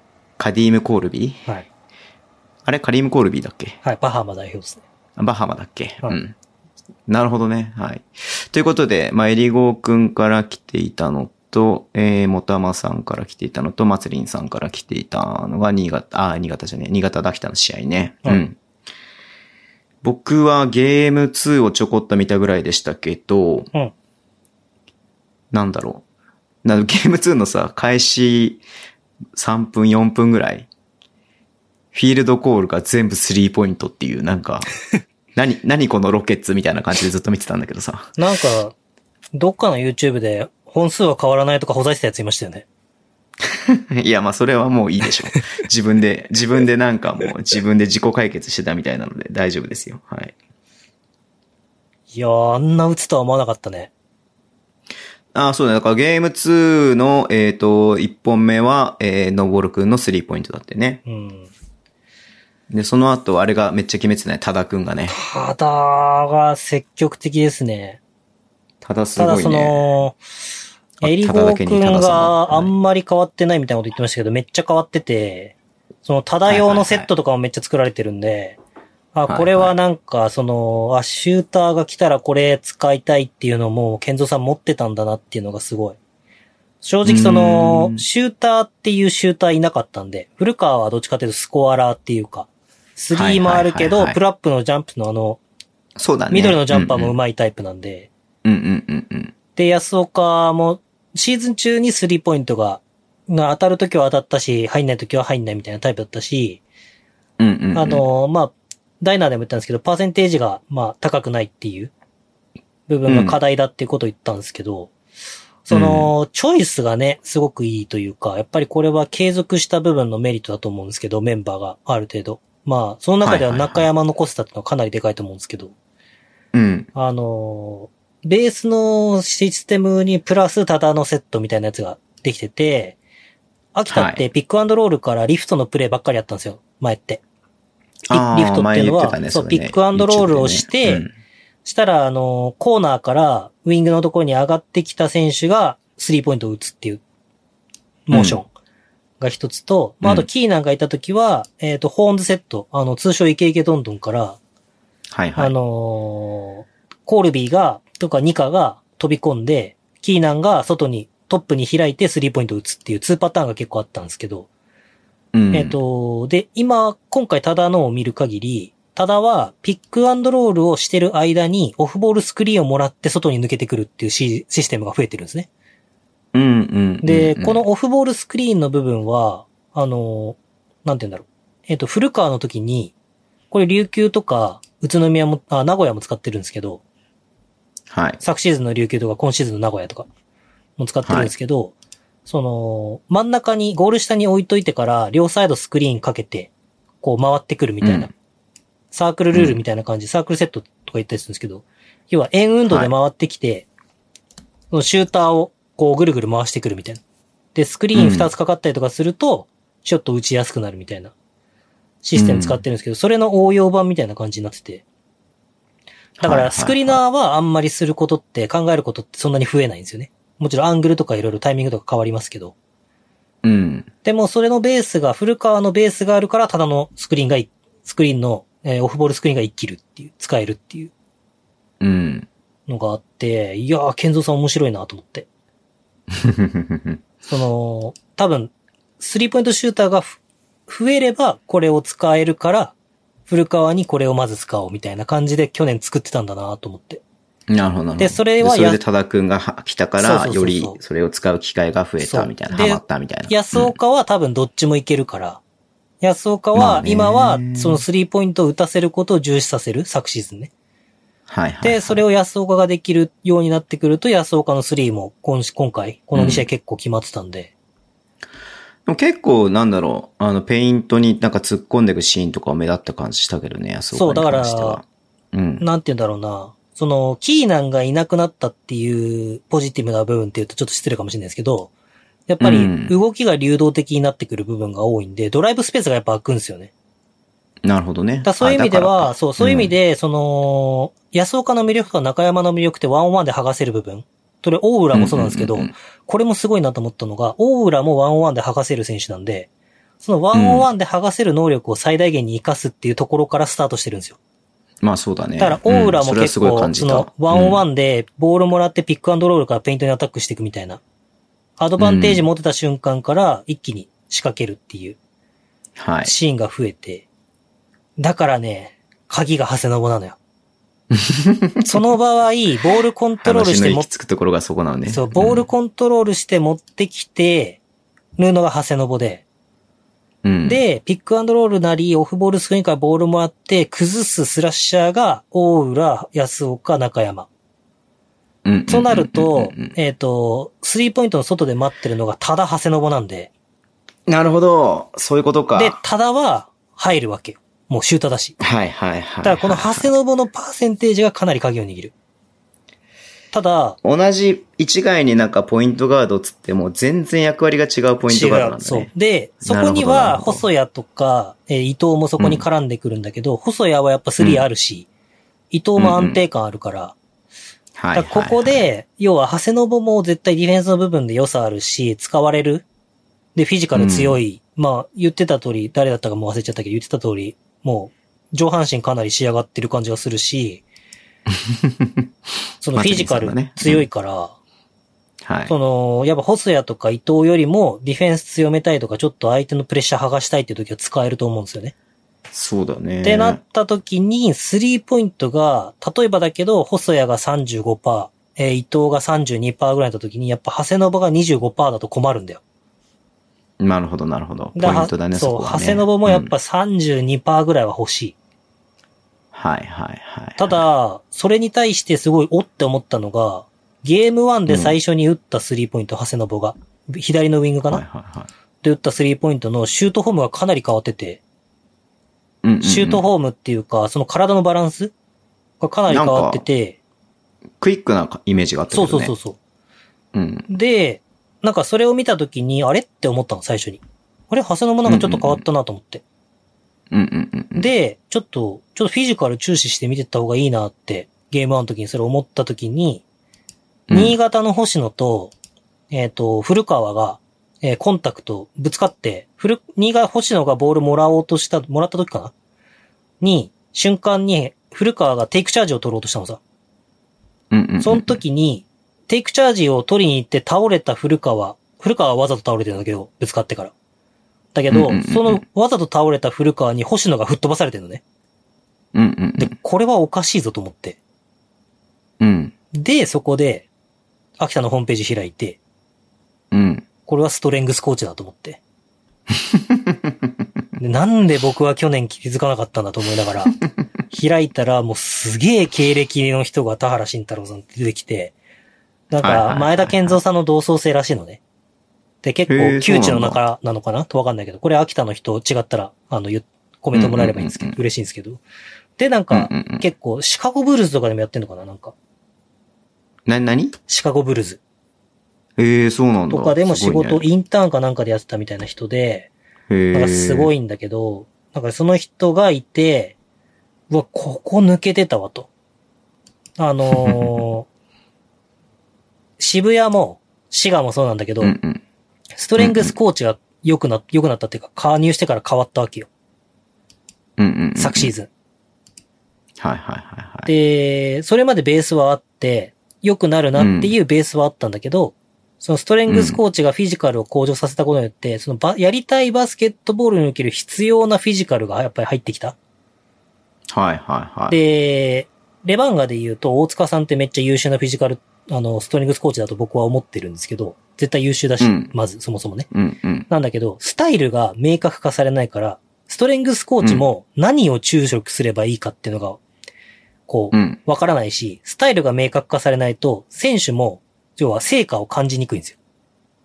うんうんうんうんうん。このスタイルに対して自分はこれの能力を向上させる、ここはもう強みとしてあるっていうことはわからん、わかって、うん掛け合わせて、初めて、あ、自分成長してるって思うんですけど、そうんうんうんのスタイルがぼやっとしてて、だからこの能力を上げるためにこのトレーニングするんだよって言っても、スタイルわかんなくて、どうやってやってんのかぼやっとしてるところに、フィジカル向上したところでって思っちゃう部分があるんで、やっぱり。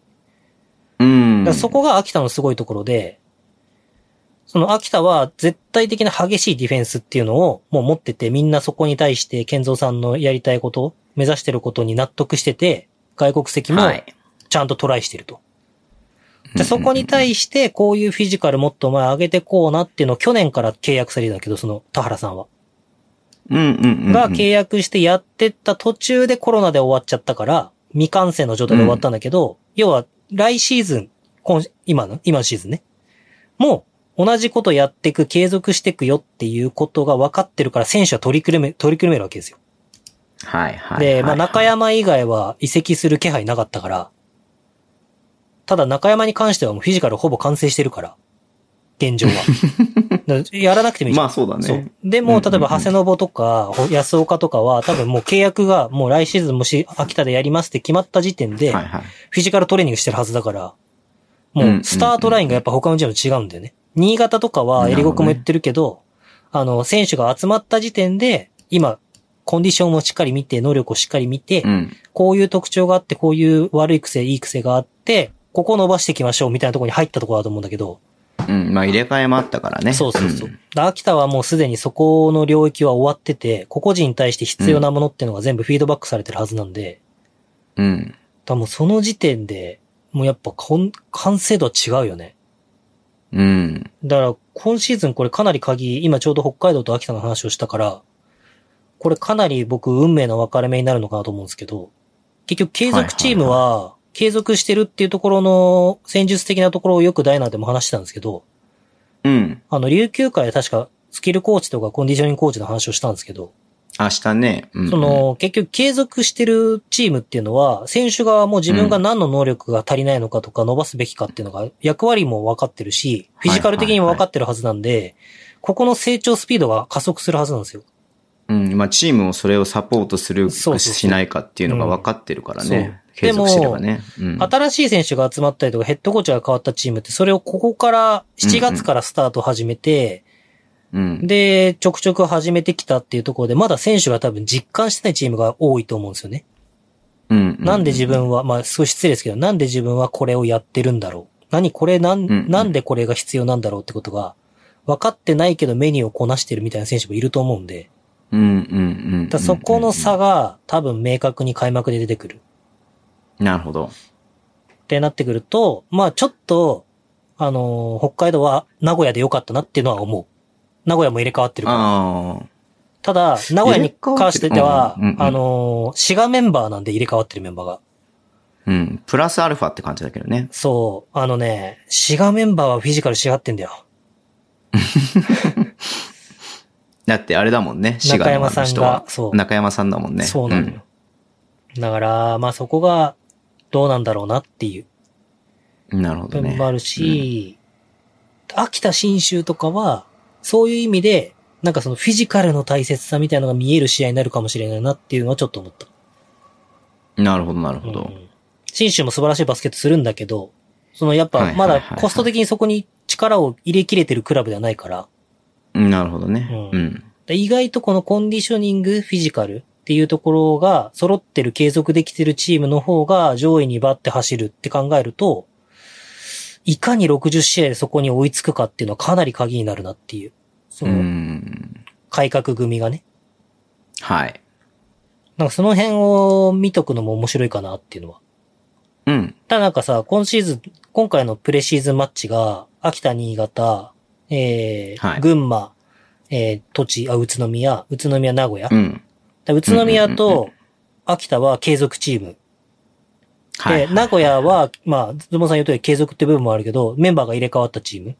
まあ、で、プ群ラスアルファって感じだそね。う群馬もそそうでしょ、で、うん。新群潟馬もは、丸々入れ替わってたね。そう、ん新。潟は大きく入れ替わった。っていうところ入れで、そ替わってるのね、もううん、フィジカルの差と戦術理解度の差がもろ、もろに出てるから。確かに、まあ、そうだね。確かに、継続路線のチームの方が、勝つ、勝つよねっていうのはあるよね。これを1ヶうん月で埋めるのはきついんで、だから年内ぐらいまでは差が見えるなっていう。はい。どうなんだろうね。ちょっと話飛んじゃうけどさ、は東京とか3週間練習できてないじゃん。まあ、熊本もだけどね。い。うん。まあ、その辺の影響ってどういう風に出てくるのかなっていうのもちょっと気になってはいるところだけれども。そうですね。ただ、3週間練習できてなくても、多分個人的なメニューみたいのってしきっちりできてるクラブ、東京なんかは特にあ、まあそうだね。うんあるから、そこが、なんか維持はできると思うんだよね。うんうんうんうん。もともと高いレベルでやってる東京がちゃんと維持をできれば、もともと東京ってスタートダッシュよりも後ろの方が重要視するクラブだから、ルカは。まあ確かにね。たううあんまりその、なんか、例えばどこかでポンポンって連敗するかもしんないけど、うん。まあ、だから何みたいなメンタルでちゃんとやっていけるのかなっていうはい。感じはするね。だからその、あの、あんまり喜ばしい話じゃないけど、その、怪我人の問題だよね。先にコンディショニングがある程度整って、ポッて怪我した時に、チームケミストリーが崩れる可能性があるチームと、そうでないチーム。逆に言うと、60試合のうちの30終わったぐらいから、しっかりと仕上がってきて、えー右肩上がりで一気に勢いを増してくる改革組のチームみたいなのもあると思うから、うん。そ。こで、えっ、と、継続組が失速するっていう可能性もゼロではない。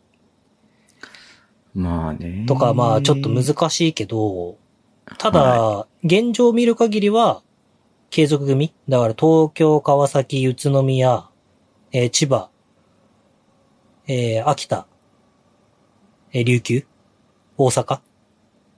はい。その辺がちょっと走るのかなっていう最初はやっぱ、うん。感じはしますね。なるほど。うん。ただ、ちょっとせっか。く宇都宮の話が出たんで、はい。もたまさんの質問にお答えしたいと思います。はい。お願いします。体育館暑かったんでしょうか普通です。なんつうの、もたまです。みたいな感じの言い 方。いや、普通、普通でした。そんなにものすごい暑いとかってわけでもなかったですね。うん。はい。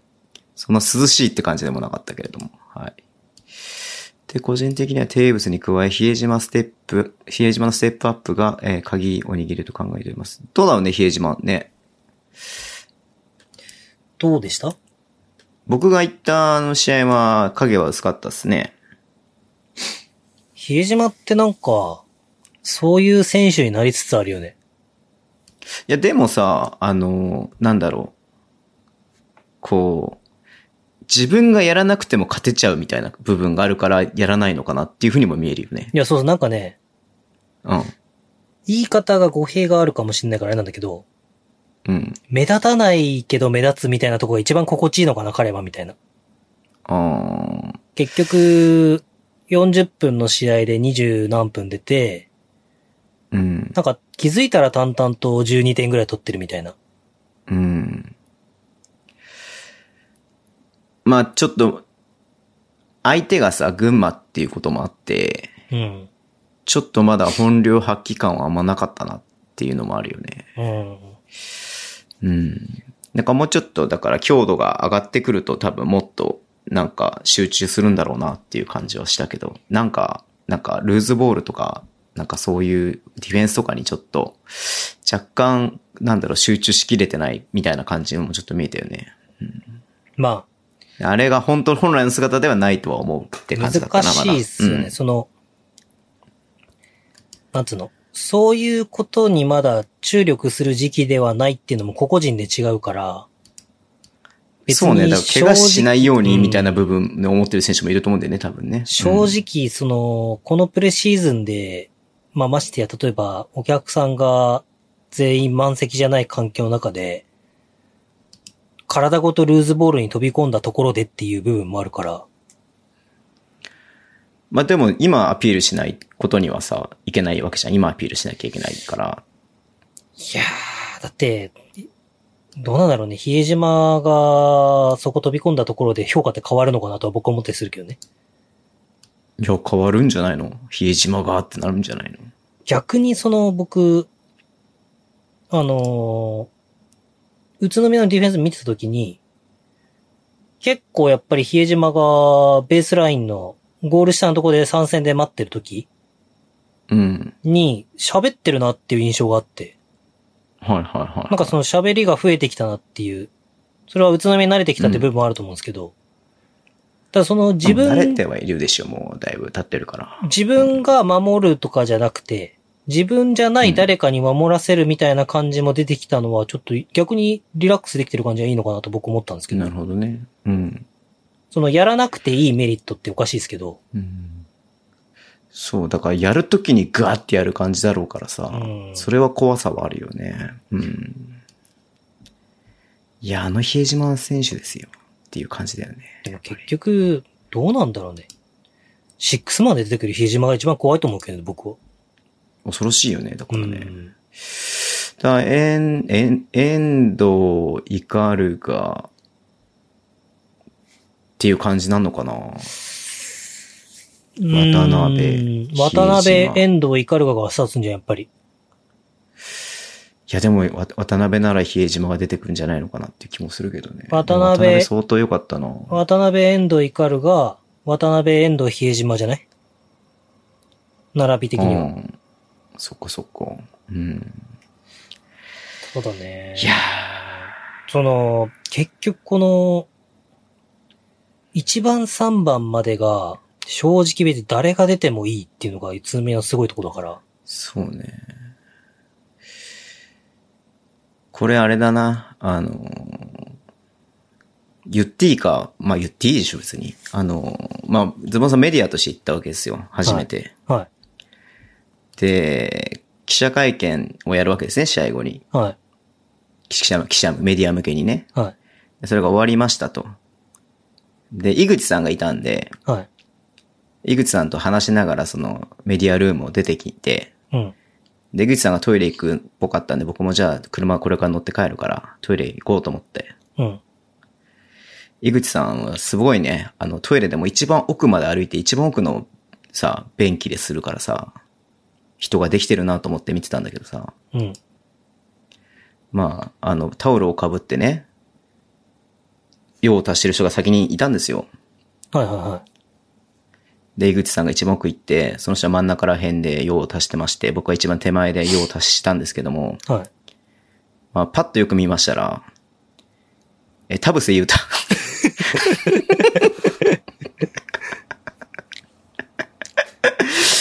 井口さん、田臥勇太、僕っていう並びでトイレ行ってきました。それは3つしかなかったんですかいやいやいやいや、結構あるよ。ああ。 7個ぐらいあるから、なんか1つ飛ばしぐらいで、えー、という、えー貴重な経験をさせていただきました。ちなみに確か心理学では真ん中の便器を使う人が耐性するって言われてるんですよね。ああ、じゃあ田臥勇太真ん中使ってたね。誰もいないところで真ん中を使ってましたね。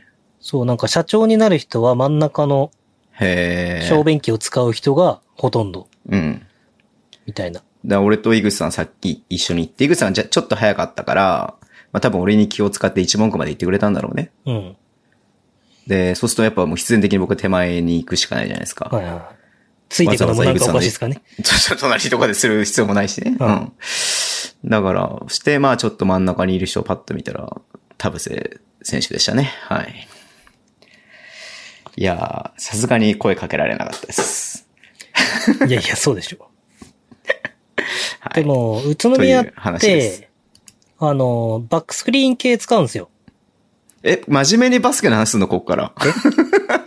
何あ、いやもう、 それ真面目に話す、しないだろうなと思ったから僕もふざけた話をしたんですけども。いや、あだからいいよいいよ、結構比江島はっいて重要かなっていうのは思ってて。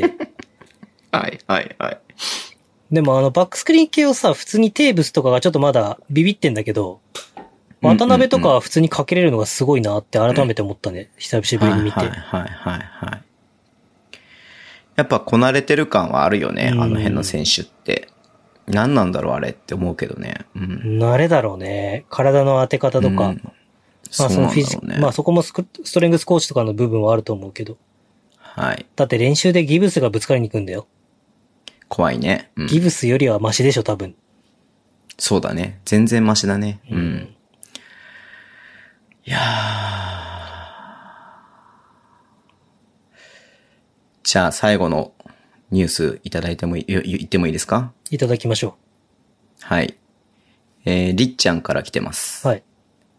えー富山の某体育館開幕に向けて練習してますってことで、稲子くんがバスケしてる写真が送られてきましたけども、ポッドキャストではこの面白さが伝わらないので残念です。はい。じゃあニュース終わり。それニュースだったのいや、なんか今週の富山なのかなと思って。あはい、なるほどこのタイム枠に向けて練習してるそうです。稲子くんは。はい。えー、じゃあ次のコーナーいきますか。はい。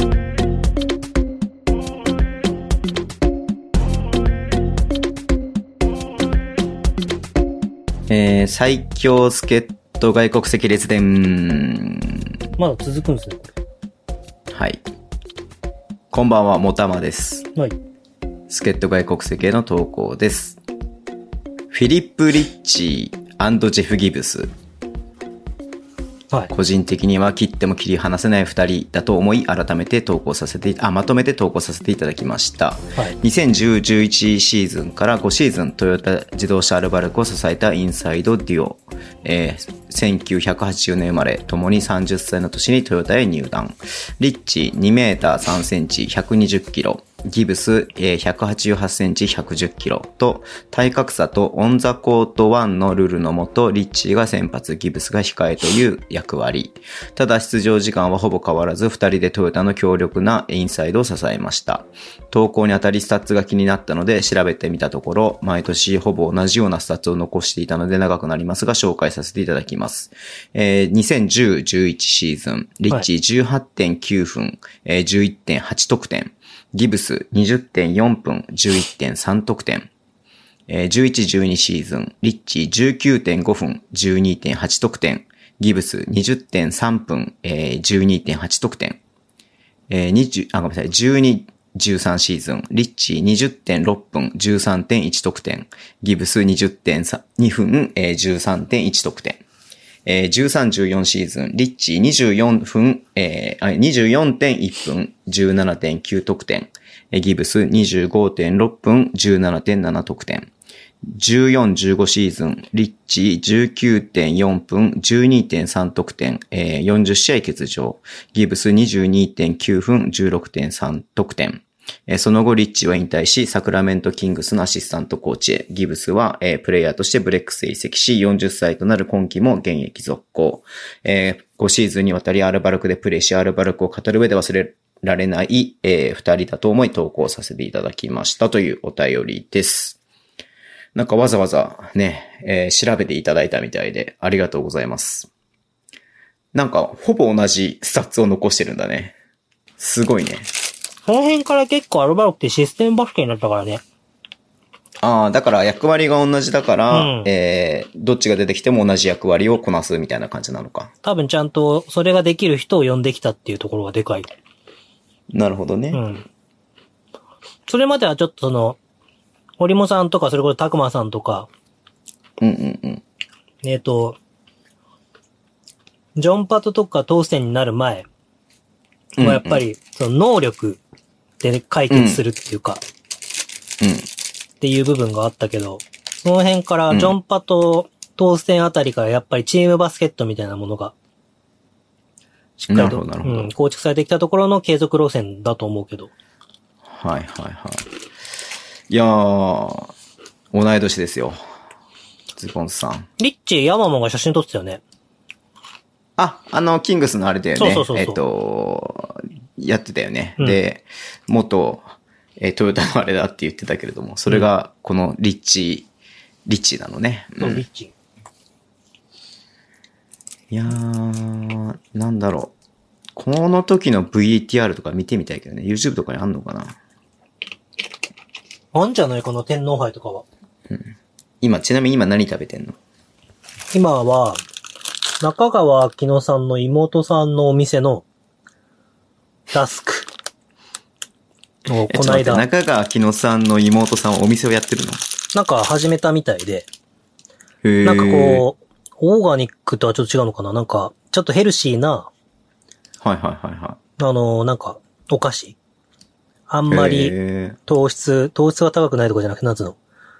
まあ、なんか、いろいろ教えてくれたんだけんど、ちょっと忘れちゃったけど、化学調味料が入ってないとかなんかそんな感じのうん。お菓子をこの間くれて、うん。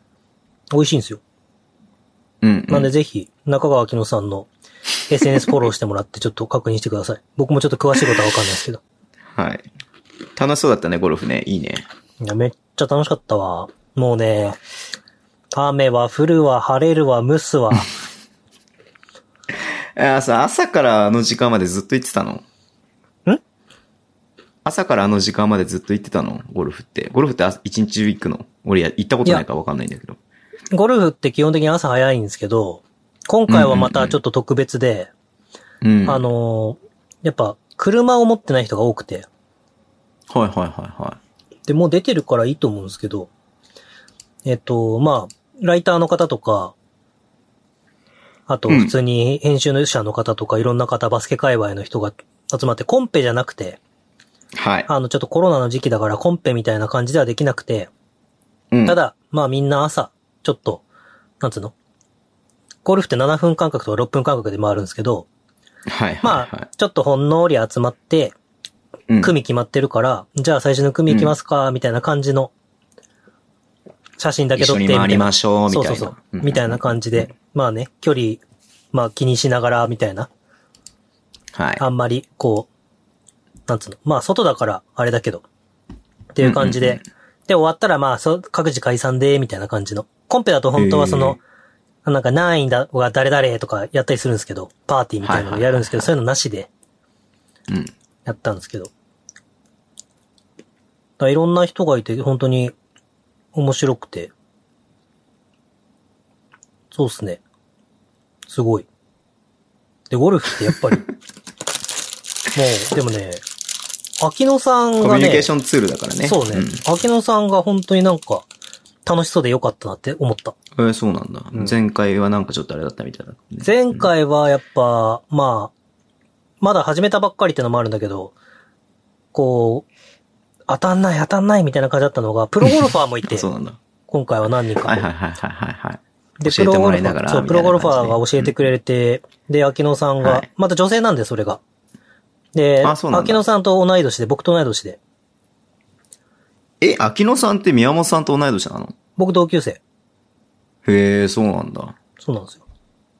で、だから、そう、すぐ仲良くなって、うん。で、教えてもらいながらラウンドして、で、なんつうんだろうな、トッププロって言うと失礼だけど、あの、はいはい。ツアーにバンバン出てるプロじゃなくて、まあ出たり出なかったりぐらいのプロで、キャディーさんとかやったりとか、レッスンとかもやったりしてるから、やっぱりコミュニケーションも、そうだよね。能力も高くうんて、教えるのも上手で、僕もすごいなーって思いながらいろいろ聞いてたんですけど、はい。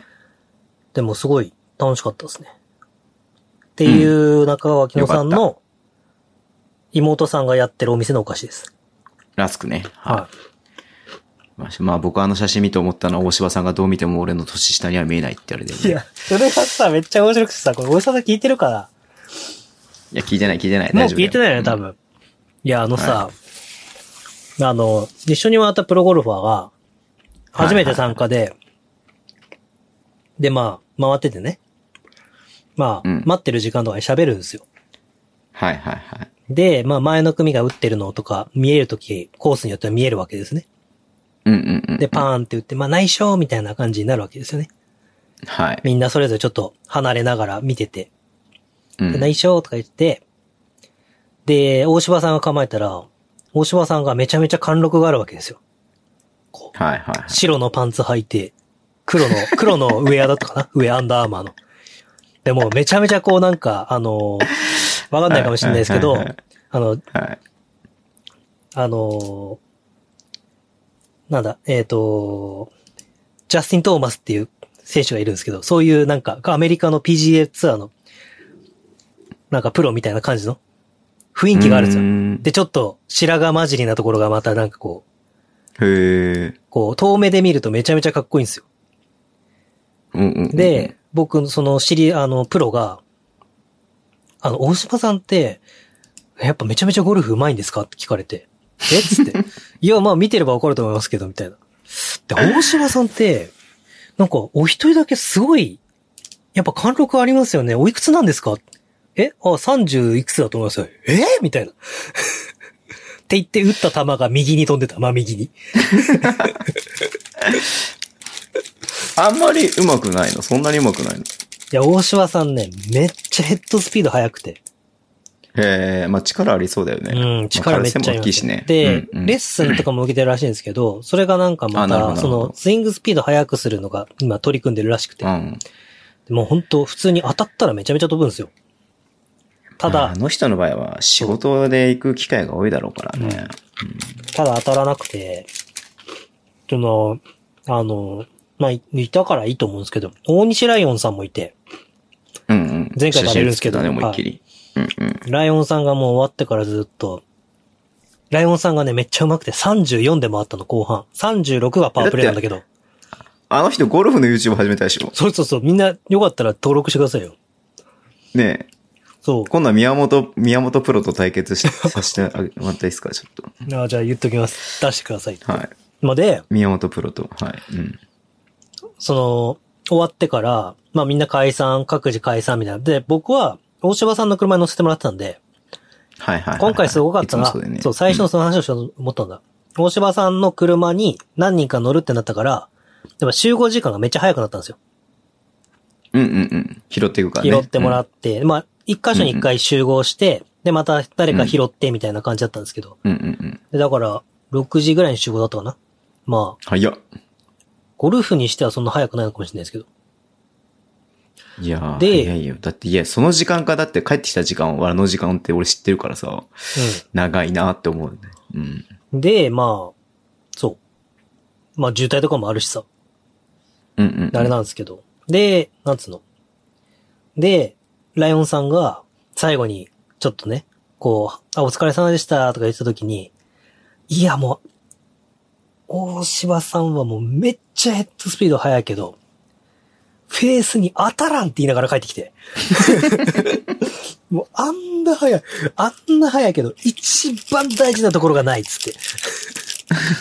で、そのライオンさんは、なんか、はいはいはいハーフベストで回ってきたらしくて、34。へえ、すごいね。 2アンダーでも。回ってきて、で、ライオンさんめっちゃうまいっすね、つって、いやいやいやいや、つって、こんななるとは思わなかったですわ、みたいな。でマジでね面、白いうな。んマジでプロ並みにうまそうなんだ。い。うん。ちょっと YouTube 見てみよう、今度。はい全然ゴルフのことわかんないけど。うん、ぜひ登録して皆さんも見てみてください。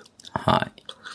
OK。わかりました。じゃあ、えっ、と、なぜか、す助っ人外国籍選手が大西ライオンの話になってしまいましたけれど も、このコーナーは終わりにしたいと思います。はい次のコーナーです。はい。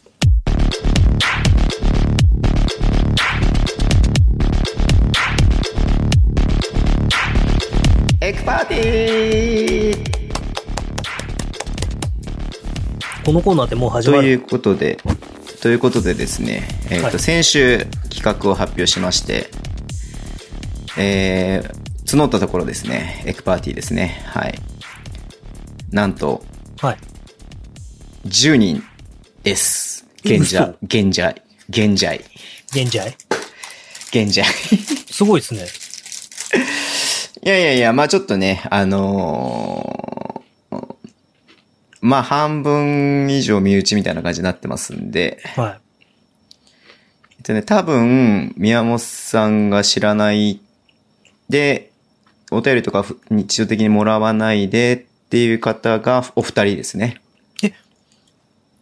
でも、二人もいるのはすごいですね。そう、だから、要はサイレントリスナーの方からがお二はいはいはい人名乗り上げていただきまして、はいえっ、と、まあ、あとはお便りいただいたことある人とか、あと、なぎさか、うん。っていう感じなんですけれども、僕、ズボンさん、なぎさ慎太郎さんは決定ね。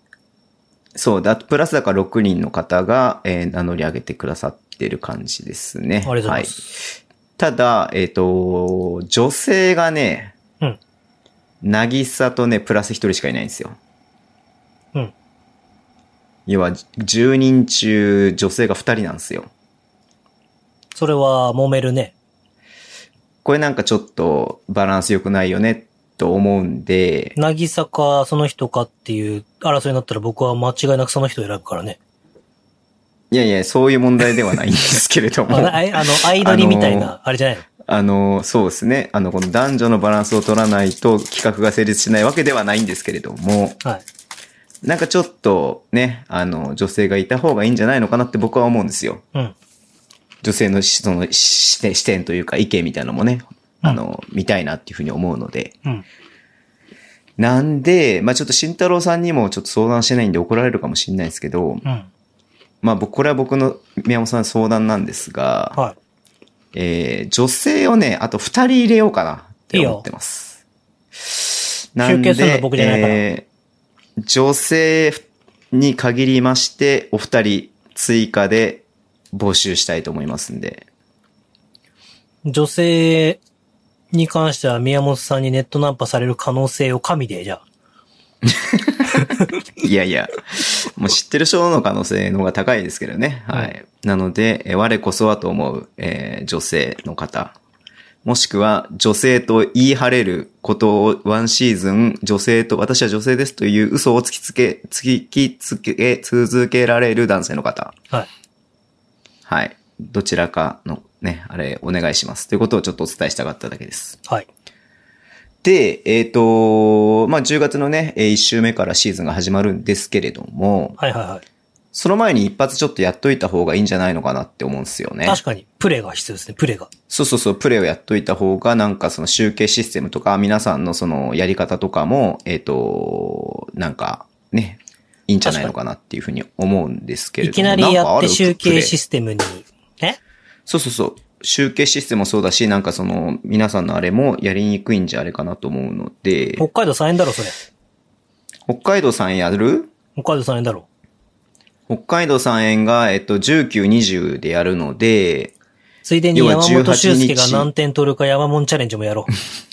そういうことやっちゃうとさ、だから余計大変になっちゃって、慎太郎さん泣かせちゃうから。だからまあ、じゃあそっか、3円でいっか。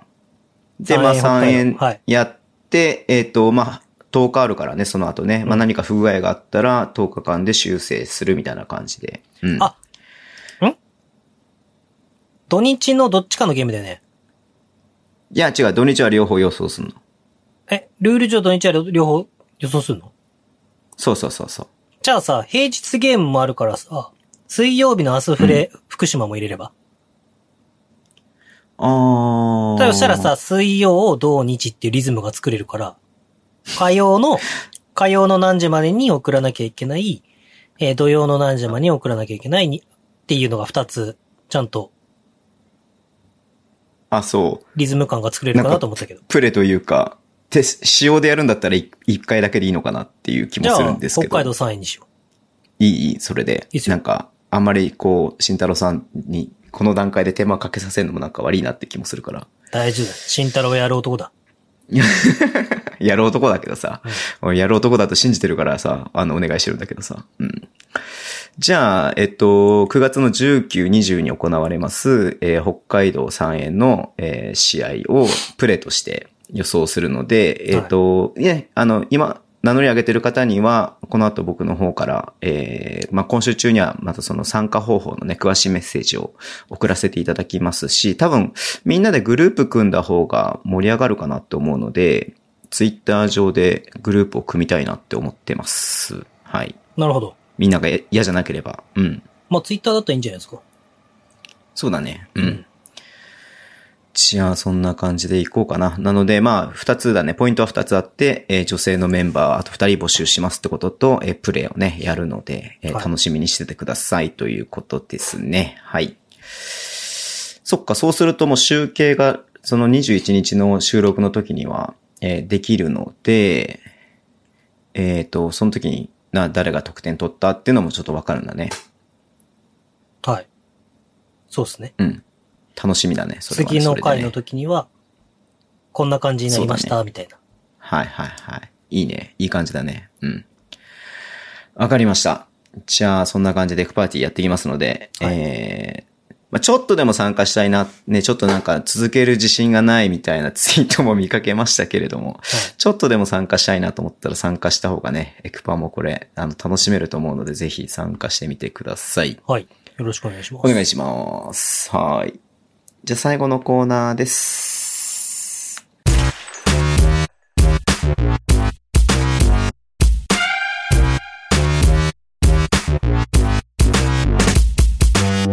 お便りコーナーですね。はい。えー、心に残るライズさん。今日2回目なのにありがとうございます。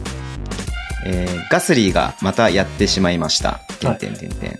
なんと、アルファタウリが優勝してしまいました。はい。メルセデスより1秒遅いマシンで、えーマクラーレンより遅いマシンで優勝してしまいました。はい。えー、ツイッターのトレンドが朝までずっとガスリーでした。てか、えー昨日は日本中のホンダファホンダファンが泣いたのではないでしょうか。それはアルファタウリ、旧トロドロッソが優勝したからです。F1 に復帰したホンダは、えー超苦戦続き、どころかマクラーレンに見下り班をで捨てられ F1 撤退の危機になりました。それを救ってくれたのがアルファタウリのトスト代表でした。えー当時ホンダのパワーユニットの評判はすこぶる悪く、別に決まっていたえーチームに一方的に契約破棄されたりと散々、アルファタウリもホンダパワーユニット採用ですごく非難されていました。えートストさんは完全に自信を失う、自信をなくした、えーホンダを擁護するだけでなく、ホンダを理解するために、えーチーム全員に日本文化の勉強までさせました。えーこの経緯をファンはみんな知っており、多分、レッドブルと同じか、それより多く、アルファタウリファンのファンがいると思います。えー昨年、レッドブルホンダが優勝した時も、アルファタウリのホンダエンジニアは、一人も表彰台に行かず喜ぶ、ん行かず喜ぶのは、アルファタウリが、えー優勝、表彰台に上がるまでと心に誓っていたようです。ホンダは何かあるたびに、えー今のホンダはあるのはトロロッソのおかげと必ず言っており、えー今の、今回の優勝は本当に嬉しかったと思います。ガスリーが、えー表彰台で一番上でフランス国歌がかかった時、思わずサビのところの、マルション、マルションと私も歌ってしまいました。アルファタオリガスリートーストさん優勝おめでとう。えー PS、ウィリアムス系が今回の、えー今回が最後の F1。ウィリアムズといえば、私の世代は最強装置アクティブサスペンションでマンセルとセナのバトルが思い出です。えー副代表の超美人の、えークレアさんを見られなくなるのは悲しすぎるというお便りですけれども。はい。どうだった宮本さん。ガスリー。親父さんもね、アルファタウリをチェックしてないのちょっとまだまだだね。ガスリ、 どういうことそこはガスリでしょ、やっぱ。だってもう、その時代の流れ的にさ、F1 の系譜考えたらガスリでしょ、もう今は。テニスでう。言うところの、結局、ナダルは砂のところでは強いのか、強いけど、芝では勝てないのかって言っても結局勝ったりするから。はい結はい局はいガスリーなわけよ。今、F1 は。だからそこをさ、なんかしっかりなんかちょっとこう最先端とかいう言葉に惑わされてんだよね、やっぱ。なんか今はこの時代だ、みたいな。違うの よ。本質があるのよ、ちゃんと本質が。ホンダのパワーユニットがいいのよ。なんでそこに気づけないかな。はいはいはいはい。はいお疲れ様です。はい。 まあ、そうなんですよね。ガスリー、俺もびっくりしてガスリーの優勝がさ、にはさ、本当に。あのーまあ、いろいろとね、あの、波乱があって、ちょっと、こう、本来勝つようなマシーンがね、みんなリタイアしちゃったので、まあ、ちょっと恐怖の利的にね、こう、アルファタウリーが、ガスリーが勝ったって感じになったんですけれども。ひつっと一つ質問いいですかうん。アルファタオリとガスリーっていうのはどっちが名前なんですか誰が、誰が誰なんで すかえっとね、ガスリーが、え運転手ー、ドライバー、うんドライバー。で、アルファタウリっていうチーム。ああ、なるほどね。で、アルファタウリっていうのは、トロロッソっていうチームだった、もともと。ああ、なんか聞いたことある、トロロッソ、ここで。で、レッドブルってあるでしょはいはいはい。あの、飲料の、あの、エナジードリンクの翼を授けるの。レッドブルっていうチームがあって、レッドブルの B チームみたいな感じで、うん。トロロッソっていうチームがあったの。なんか一回トロロッソが勝っちゃったみたいな話なかったっけえっとね、それが、えっと、その、ちょっと前に親父さんがくれた、えートロロッソに乗ってる、まあ、アルファタウリに乗ってるガスリーが、えー、2位表彰台。あ、じゃあトロロッソとアルファタオリは一緒。同じ、い同じ、イコールイコあーなーるほル。ど今の名前がアルファタウリっていう名前なだけで。ああ、うんなるほどね。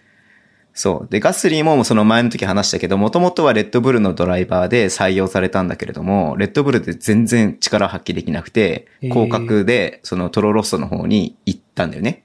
要まあは B チームの方に行って、B チームの、えードライバーがドレッドブルの方に行って。まあ、で翼をなのに授けられてもかかわもらねず、空は飛べるけど前には進まないからな。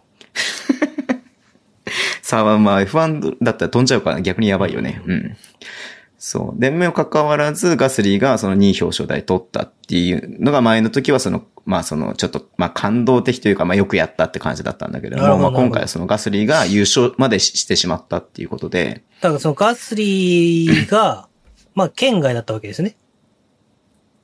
その、レース的だからにはそ本の来。要はアルファタウリというチームはもともと優勝するような力のあるチームではないってこと、い早はいいチームではないんだけれども、うん。もともと、そんななんか注目されてるわけでもない、まあ、ここはないだろうな、みたいなことを思われてたレバンガ北海道が、あれよあれよという間に CS に出たと思ったら、気づいたら優勝しちゃったみたいな感じね。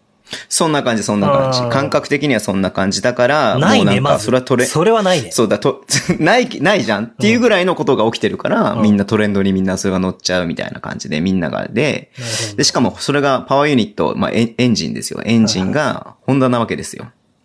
うちホンダなんだけど、だからな日本んでそ中の日本ダバカにすんのうちの車ホンダなんだけど。あ、違う違う違う違う。だからだからこそ、日本、日本ですごくそれが盛り上がってるってことが言いたいだああ、なるほど。け。うん。ホンダはいいよ。あ、でもそのレッドブルでね、あの、レッドブルホンダだから今、レッドブルも。レッドブルホンダで、まあ優勝してますんで、ホンダのまあ販売員ただそさのんいい人だし。いや、まあね、そうだね。はい。まあ、っていうことで、まあ、ガスリーに関しては良いんじゃないですか。あのね、ぜひ見てもらいたい。うんまたなんか食ってるし、はい。うん。それこそネットフリックスにね、フォーミュラー1栄光のグランプリっていうのが、あの、配信されてまして、うん。これは2シーズン前、昨シーズンと昨々シーズン、一昨年のシーズンはいはのい。ドキュメンタリーが配信されてるんで、これ見てもらうとガスリーのこともよくわかる。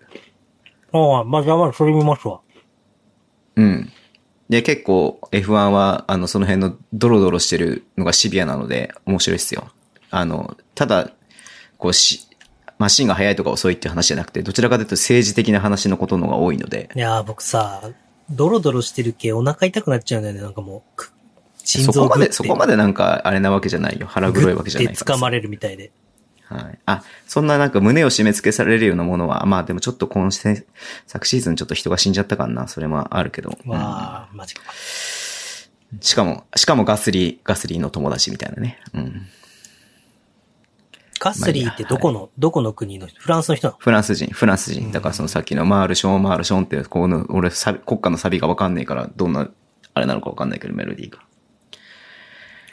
で、その PS で書いてあるね、ウィリアムズですよ。はジャワット・ウィリアムズじゃないんですけどね。い。ニカ裏、二課でもないんですけどもね。うんはい。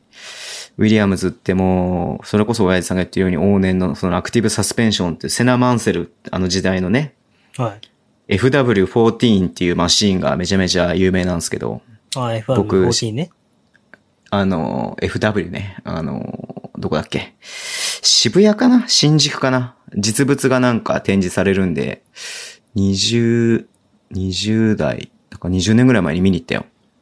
どこに展示されたんですか、それ。いや、なんかその F1 の、その、なんか、何そういうマシンが何台か来て、その F1 の歴史みたいなのを、なんか、要は美術館みたいな感じの、へーの、なんか特設展みたいなので、見に行きましたけどね。うんあったね、そんな時代も。懐かなしいい、ね。でしょ、知らないでしょ。はい。そのウィリアムスがさ、撤退、撤退なんですよね、ついに。 20年前なんてまだ小学生だわ。 20年前どころか、もうウィリアムズのあれは、その、そうそう、ウィリアムズお父さんが、フランク・ウィリアムズって言ってさ、まあ今車椅子なんだけど、すごい有名な人で、その時代にね、マンセルがへえ。 FW14 乗って、セナをぶっちぎって、まあアクティブサスペンションがぶっぱ、ぶっ放すのが早すぎてさ、え、その、フランク・ウィリアムズっていう人も F1 レーサーだったのレーサーじゃなくて、その人は、だからそのウィリアムズっていうチームの代表。ああ、なるほど。で、もうおじいちゃんになっちゃったから、今はその娘のさっき言った副代表のクレアさんっていうのが、えっ、と、副代表、まあ、実質代表として、そのチームを率いてたんだけど、クレアっそてれをなんまかめちゃめちゃ除菌できそうな名前だね。あ、ああそうだね。はい、うん除菌してるね。うん。が、もうそのウィリアムズが、その、まあ、身売りというか違うね、あの、資本が入るってことなんで、そこからもう、あの、撤退するってことで、もう一時期のね、F1 といえばウィリアムズっていう時代があるぐらいだったのが、へウィリアえ。ムズの一家のその F1 の挑戦が終わったということですよ。うん。ワイルトン・セナが F1 でしょセナと、そのセナの時代だね。だからマンセルとセナ、へえ。プロストとか。あの、毎年一回ナンバーがアイルトン・セナが亡くなった時に、セナ号を出す、へえ、そうなんだ。じゃなかったっけいやえ毎年セナって出るのすごいね。あの、あれでしょレース中に事故で亡くなった人でしょそうそうそうそうそあーう、サンマリのグランプあリで。の、すごい。い、すごい失礼な言い方になるけど、アイルトン・セナ号だけ買わなかった時とかあったの、僕。あ、まあ、それはね。全部 F1 まあ興味だからがないもんね。そうんうん。興味がなかったらそうなっちゃうよう。ね。いや、だからほら、僕は中学校2、3年生だったから、それこそ25年前だから、もう宮本さんなんか物心ついてないぐらいじゃないの25年前、7歳。サセナが、セナが死んだ時。うんッカーボールを追いかけてたね。そうね。そうだ、そのセナもそうなんだから、そのウィリアムズのマシーンで最後死んじゃったんだよ。えー、なんか、それは、などうなんだろうね。こう、撤退したくない思いみたいなのがありそうなチームだね。なチームっていうか、一家っていうのもともとは、その F1 っていうのはそういう、なんつうの、チームが自分たちでマシーンを作って参戦するみたいなのがもともとの成り立ちなんですよ。うん。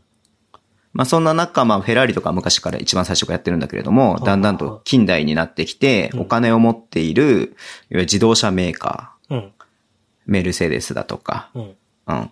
まあ、それこそ、まあルノ、ルノーは、まあ、パワーユニットだけれども、まあ、そういうところがどんどん入ってきて、で、その、やっぱその煽りで、ウィリアムズはだんだんと弱体化していって、うん。もうここ多分10年、15年ぐらいは全く買ってってないみたいな感じ。なるほどね。で、最終的に、あの、そのね、さっきのネットフリックスの栄光のグランプリでも、えっ、と、そのクレアさんは、まあ私たちが F1 の挑戦をやめることはないっていうふうに言ってるんだけれども、うん。まあ今回のグランプリで最後になってしまったっていう感じなんだよね。埼玉ブロンコスと新潟アルビレックスがプロを作るんだって言って BJ リーグを立ち上げたのに、気づけば、バンビシャズ奈良にはロートが入り、はいは島いはいはい根にはバンダイナムコが入って、気づけば、往年の埼玉ブロンコスは B3 で、むしろ残れるのかみたいな、っていう瀬戸際をさまよってるみたいな感じね。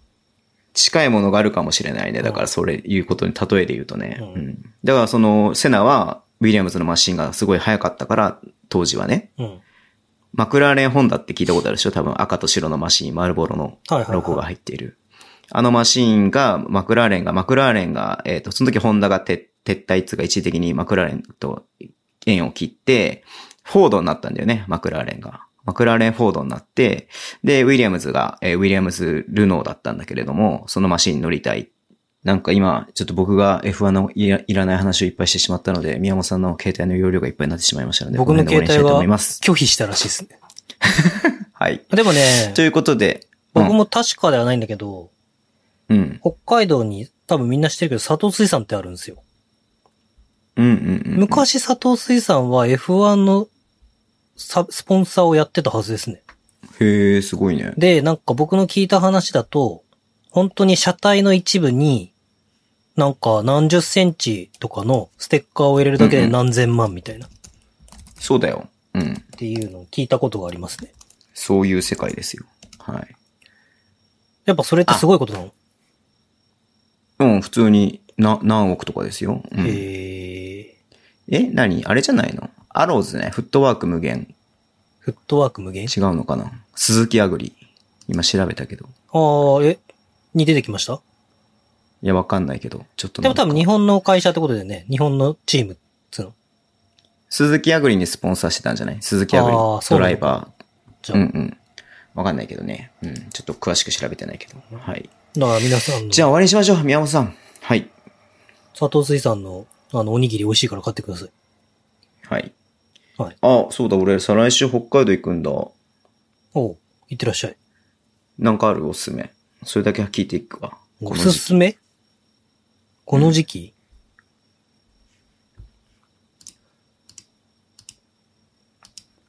うーん、時期でもないけど、空港でコーンパンとか空いてるだろうから買えば。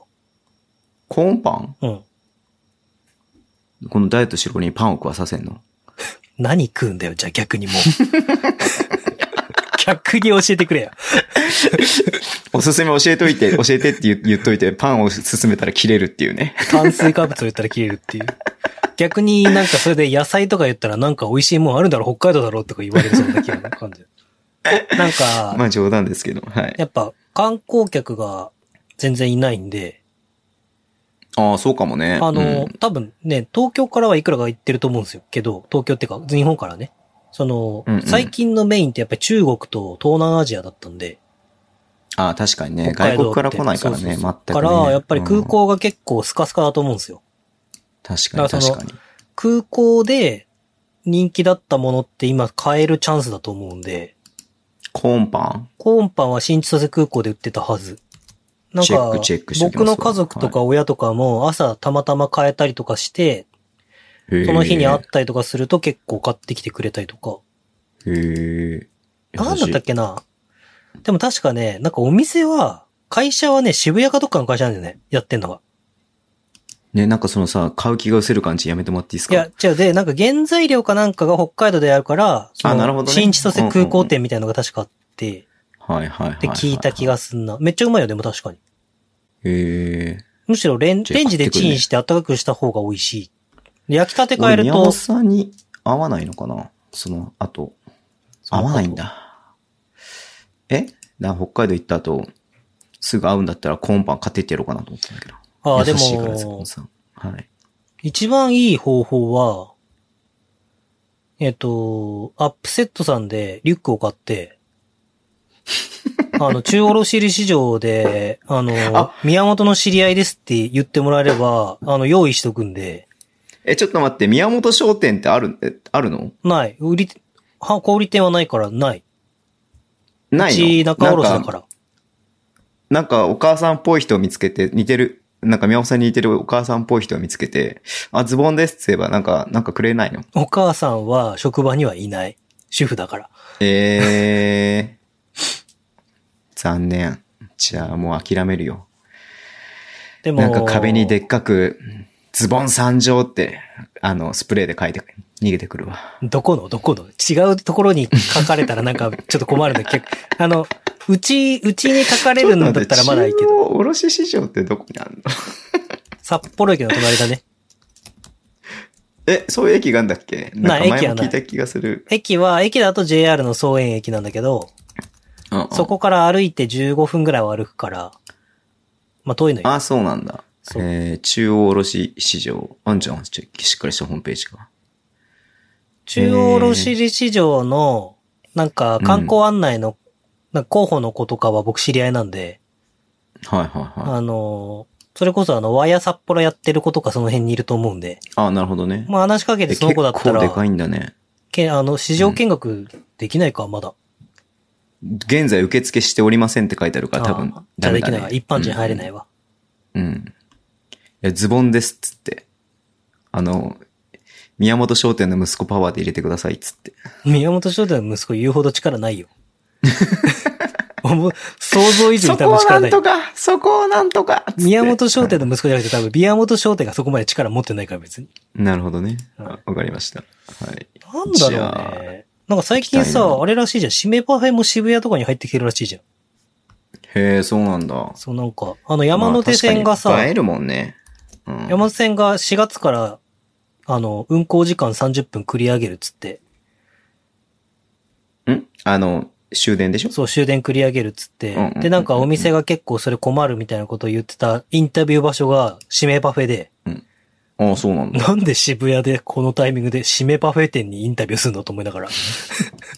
やっぱ締めで来るからお遅くまで行ってほしいと願ってる人たちだろう、この人たちそうなのはねっていうふうに思ったんじゃないのうんうん。飲んでない、飲んでちょっとベロベロになってから来るだろうからね。うーん。わかりました。じゃあ何かお土産を買ってくると思いますので楽しみにしててください。はい。はい。なんだろう、ね。じゃあ締めてください。パフェ。何この微妙な空気。あ、あ、そういうことね。 何この微妙な空気そういうこと。ね。今のは完全に親父ギャグとして受け取りました。はい。なんだろうね。締めはい。あ、だからさ、また、ほら、三好のは行くでしょ、うん。あと、まあまあ、まあ、どっかでジンギスカンも食べたいなっていうふうにも思ってますし。はい。でも、まあ言っても観光で行くっていうよりかさ、やっぱ山本俊介の関係でさ、やっぱああれはり。玉木くんちのお茶屋さん行けば、誰レバンガの玉木んちのお茶屋。いや、え、お茶屋があんのあいつの実家お茶屋だよ。中央区の。へえ。 あいつの実家とか行っちゃった。ごめん。なんか、ごめん。え、それ何それ遠回しに俺に玉木くんちのお茶を買ってこいっていうふうに言ってるってことあ、別に僕僕はお茶に興味ないからあれだ けど。いや、なんかその観光名所の一個みたいになるじゃん。バスケットボールで行くと。あ、そっかそっか。ズボンさん、それでちょっと、あれか。あの、みんなに、こう、あれか。知らしめた方がいいか。いろんな人にい。や、そうそう、だからなんかそのあみんな知まあってんみのかんな知ってんだろうけど、あ、知ってんのかも、みんな。なんかその、っっまあバ、エクストラパスっていうバスケメディアとしては、まあ、うんアウェイで来た人に、あ、ここは玉木くんちのご実家のお茶屋さんなんですよっていうことをさ、多分、北海道ブースター内ではもう回ってるだろうから、なるほど、なるほど。あれだけど、ズボンさんが言う価値ってさ、そのアウェイブースターにも認知を広げるってあるじゃないですか。わかりました。はい。なんかソフトクリームとか、抹茶とかが、抹茶となんかがうまいっつって。あ、だからか。なんか最近やたらめったらタイムラインにさ、抹茶のソフトクリーム出てくるなあとあ、そ思うってそたう、の。なんか橋本とかも行って美味しかったみたいな話。そっか。そういうことね。うん。なんか別にほら、み見ないじゃん。写真見てもさ、あ、抹茶のソフトクリームだなと思ってさ、パーって流しちゃうからさ、あ、ん出てきた、出てきた、ここに。ここにも出てきた、出てきた。今パッて見ただけでも出てきた。なるほどね。じゃあちょっと行ってきてみますわし。それ。あいつの中学的には多分行きやすい場所ですよ。28丁目とかで降りれば行けんじゃないかな、多分。や、そう言われても全然わかんねえから。うん。だと思います。はい。なんて読むじのこれ。ゃあ、あ、なんて読むんだろう、これ。札幌。えーっと、玉水園。玉木くんの玉だね。た玉水園。はい。へー、アクセス。中央区、南一条、東一丁目、一番地。お、意外と街中いや、めちゃめちゃ街中ですよ。大通りの駅からすじぐゃあですよ。、実家とかそっちじゃないんだ。行きやすいじゃん、めっちゃじゃ実家っていうか、だから、あれでしょ、だから店舗なわけでしあ。ょ。うん、店舗なんだろうね。うん、うんうん。もっとなんか家の方にあるんだと思ってた。いや、めちゃめちゃ、駅めちゃめちゃ都会というかめ、っちゃ行きやすいじゃないですか。うん、大通り、それこそあれでしょ。あ、いやいや、それこそあれだよ。丸い今井のさ、うん。隣ですよ。ええー、すごいね。すごいとこにあるね。すごい立地いいね。うん。 その並びに佐藤水産もあるから。ちょっと待って。ちょっと待って、探す。めっちゃ探したくなって、今。えまだ、あん佐藤水産まだあると思うよ、多分。佐もうない藤のかな水産佐藤水産って何言っておにぎり佐藤水産は空港だとおにぎりが美味しい。あ、ちょっと離れてるな。あと、アスティとかその先にあるでしょ。アスティ45とか。いや、あのね、佐藤水産はね、三越の中にあるね。えー、あじゃあ場所変わったんだ。僕は高校生の時の記憶だもんな、それ。あ、ごめん、んき、丸金佐藤水産ってこれあ、それじゃない多分。違うのかな二条市場店、市場店、二条市場店は比較的近いな。ワンブロック。あ、2畳だったら丸金は違うな。それは2畳市場に入ってる普通の多分佐藤水産っていう店なんだと思う。うーん。そうなんだ。うーんアスティ45でパスポート作れるよ。何それ何の 話いや、パスポー何のト、話パスポート作ったのはアスティ45でっていう記憶が思い出してきた。アスティって何アスティ。ビルの名前。あ、ビルの名前。はいアスティ。ちょっとアスティ調べようアスティ。アステだィんだん45北海道に詳しくなっていくよ。僕言うほど実際北海道詳しくないし、アップデートされてないからアな。スティめっちゃ遠いよ。アスティその後でしたっけ赤レンガテラスの方だよ。ああ、赤レアステンィ4ガ号。。赤レンガより撮影、撮影機側ですよね。うーん、撮影側だけど、さっきの、あの、玉木くんのお店からは全然遠い。うーん。だって、あとなんだっけ大通りだもん。うん。創生側なんとか。え何なんか、ここ5年ぐらいでできた、なんか建物があって、3、5、3、3、4年5年ぐらい。宮本さんの言われたことを全部検索するロボットじゃないんだ、そ れは。なるほどね。なんだちろょう、ね。っと行ってみようじゃあ、玉木くんのアイス。ダイエット中だからアイス食べないでけど、けどお茶だけ飲んでお茶飲んでいくけばいいんですかる。うん。はい。お茶買ってさ、玉木くんに差し入れするか。 いらねえ。超いらねえ。マジいらねえ。嫌がらせだよ、これ完全になっていう感じになるよね。うん。借りました。はいいいんじゃないですか。終わりにしましょう。締めか。締めなんか考えようかなと思ってて、ちょうどポッと思いついたんで、ちょっとシリーズ化していこうかなと思うんですけど。うん。まあ、プレーも始まったし、なんかやっとこう、バスケ見れる、できるとかっていう、こう、気持ちが湧いてきたはとい。思うんですよね、みんな。はい。だから、えー9月からは、あれこれ9月紹介だよね、今。すいやえんあ、配信は紹介じゃないか。配信は9月1日にやってるね。あまあでもうん8月31日に撮ってる。じゃあ9月から、うん。うん。えっと、今シーズンのミヤモン一押し選手を紹介してはい。お別れしましょはい。う。記念すべき第1回目は、考えてないからなまあ、やっぱ、この人だな。 2分で終わらせて2分で。シガレイクスターズ、村上俊斗選手。おう。やっぱね、まあ、2番の選手なんですけど、えっ、と、コンボガードができると思うんで、得点能力高いし、コントロールっていうのも伊藤大志狩俣選手の元でまたジョン、ショーン・デニスのところで覚えると、うん。ちょっとかなりその滋賀の今後の中心になっていく可能性もあるし、まあ、はいはいはい。あんまり今このタイミングで言うことのないかもしれないですけど、そのステップアップとしてさらに伸びる可能性を秘めてる選手うん。だと思うんですね。うん。で、まあなぜそれをまあ思うかっていうと、まあ B2 から上がってきた選手なんですけど、うんスラムダンク奨学金の7期生なので、まうあ、ん。猪狩渡る、坂井達うん明、鍵富大う河ん、小林亮、えー木村敬吾。で、もう一人あの、うんホールモネ・アレックス、越谷にいあ、た。はいはいはい。はい、越谷の9番ですね。と、うんうん。えー先輩になるんですね。7期生なんで。はいはだからそういう意味でも、こう、今 B リーグでやってるのが、まあ、ホールモネ・アレックス君が一番下でいますけど、なんつうの、うんその、今これから伸びてくるだろうっていうた、ば、ポジションで B リーグで在籍してるのって、多分村上俊斗君が一番可能性を秘めてるっていうか、なるほどなるほど。その上は山崎選手とか、群馬行った山崎選手とかさ、谷口とかになるんはいはいで、だからちょっとここで、この海外と、まあ、日本バスケットボールにもまあ山形にいて、えー福島行ってとか言って、ちょっとこう、まあ、慣れてきた部分もあるし、ショーン・デニスやっぱりそのガードを育てるのがうまいし、ガードとの信頼関係って結構熱いんで、うん。もともと伊藤大志選手も、あの、ショーン・デニスからのラブコールを得て滋賀に行って、うんで、斎藤匠選手もね、滋賀を経て、ルカ、うんえー、ショーン・デニスって経て、うんえー、成長してるっていう選手なんで、ちょっとこの村上俊斗の覚醒っていうのは、滋賀ちょっと残念なことは続きましたけど、うんうんちょっと。ね、期待しておいてほしい B リーグ案件なんで、はい。ちょっとここ、注目してもらいたいですし、そうだね。もともと2番の選手なんですけど、僕はコンボガードになるんじゃないかなと思ってるんですよ。うんうん。そのサイズは80、ないぐらいあーでも ?80 あれば。ちょっとかなうん。うんうん。山ちゃんと同じぐらい山ちゃんよりちょっとでかいぐらい。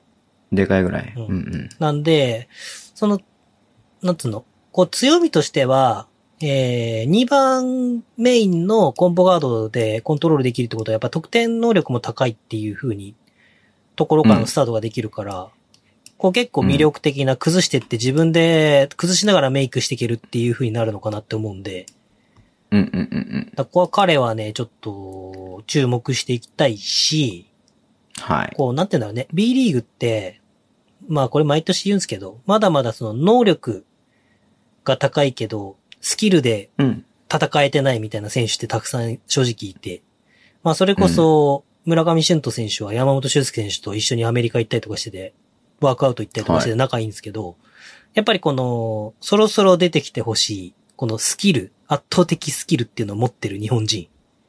うんうん。まあ、波里選手とかを筆頭にスラムダンク賞金の一期生ですけど、富樫選手とか、やっぱりみんな、その、まだ B リーグバリバリでやってるガードってやっぱりアメリカ経験してるスキルっていうのってあると思うんですよね。はいはいはい。そういう意。味でも、なんかちょっと B2 からでしょっていうんじゃなくて、いやいやいやと、はい。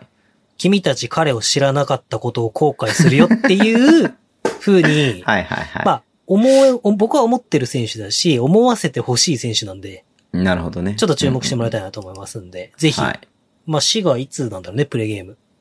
いつかちょっと僕チェックしてないんでわかんないんですけあど、あ、わかんないね。うんバスケットライブとかあったりとか、現地の人は注目して見てもらいたいなと思いますんで、ははいい。。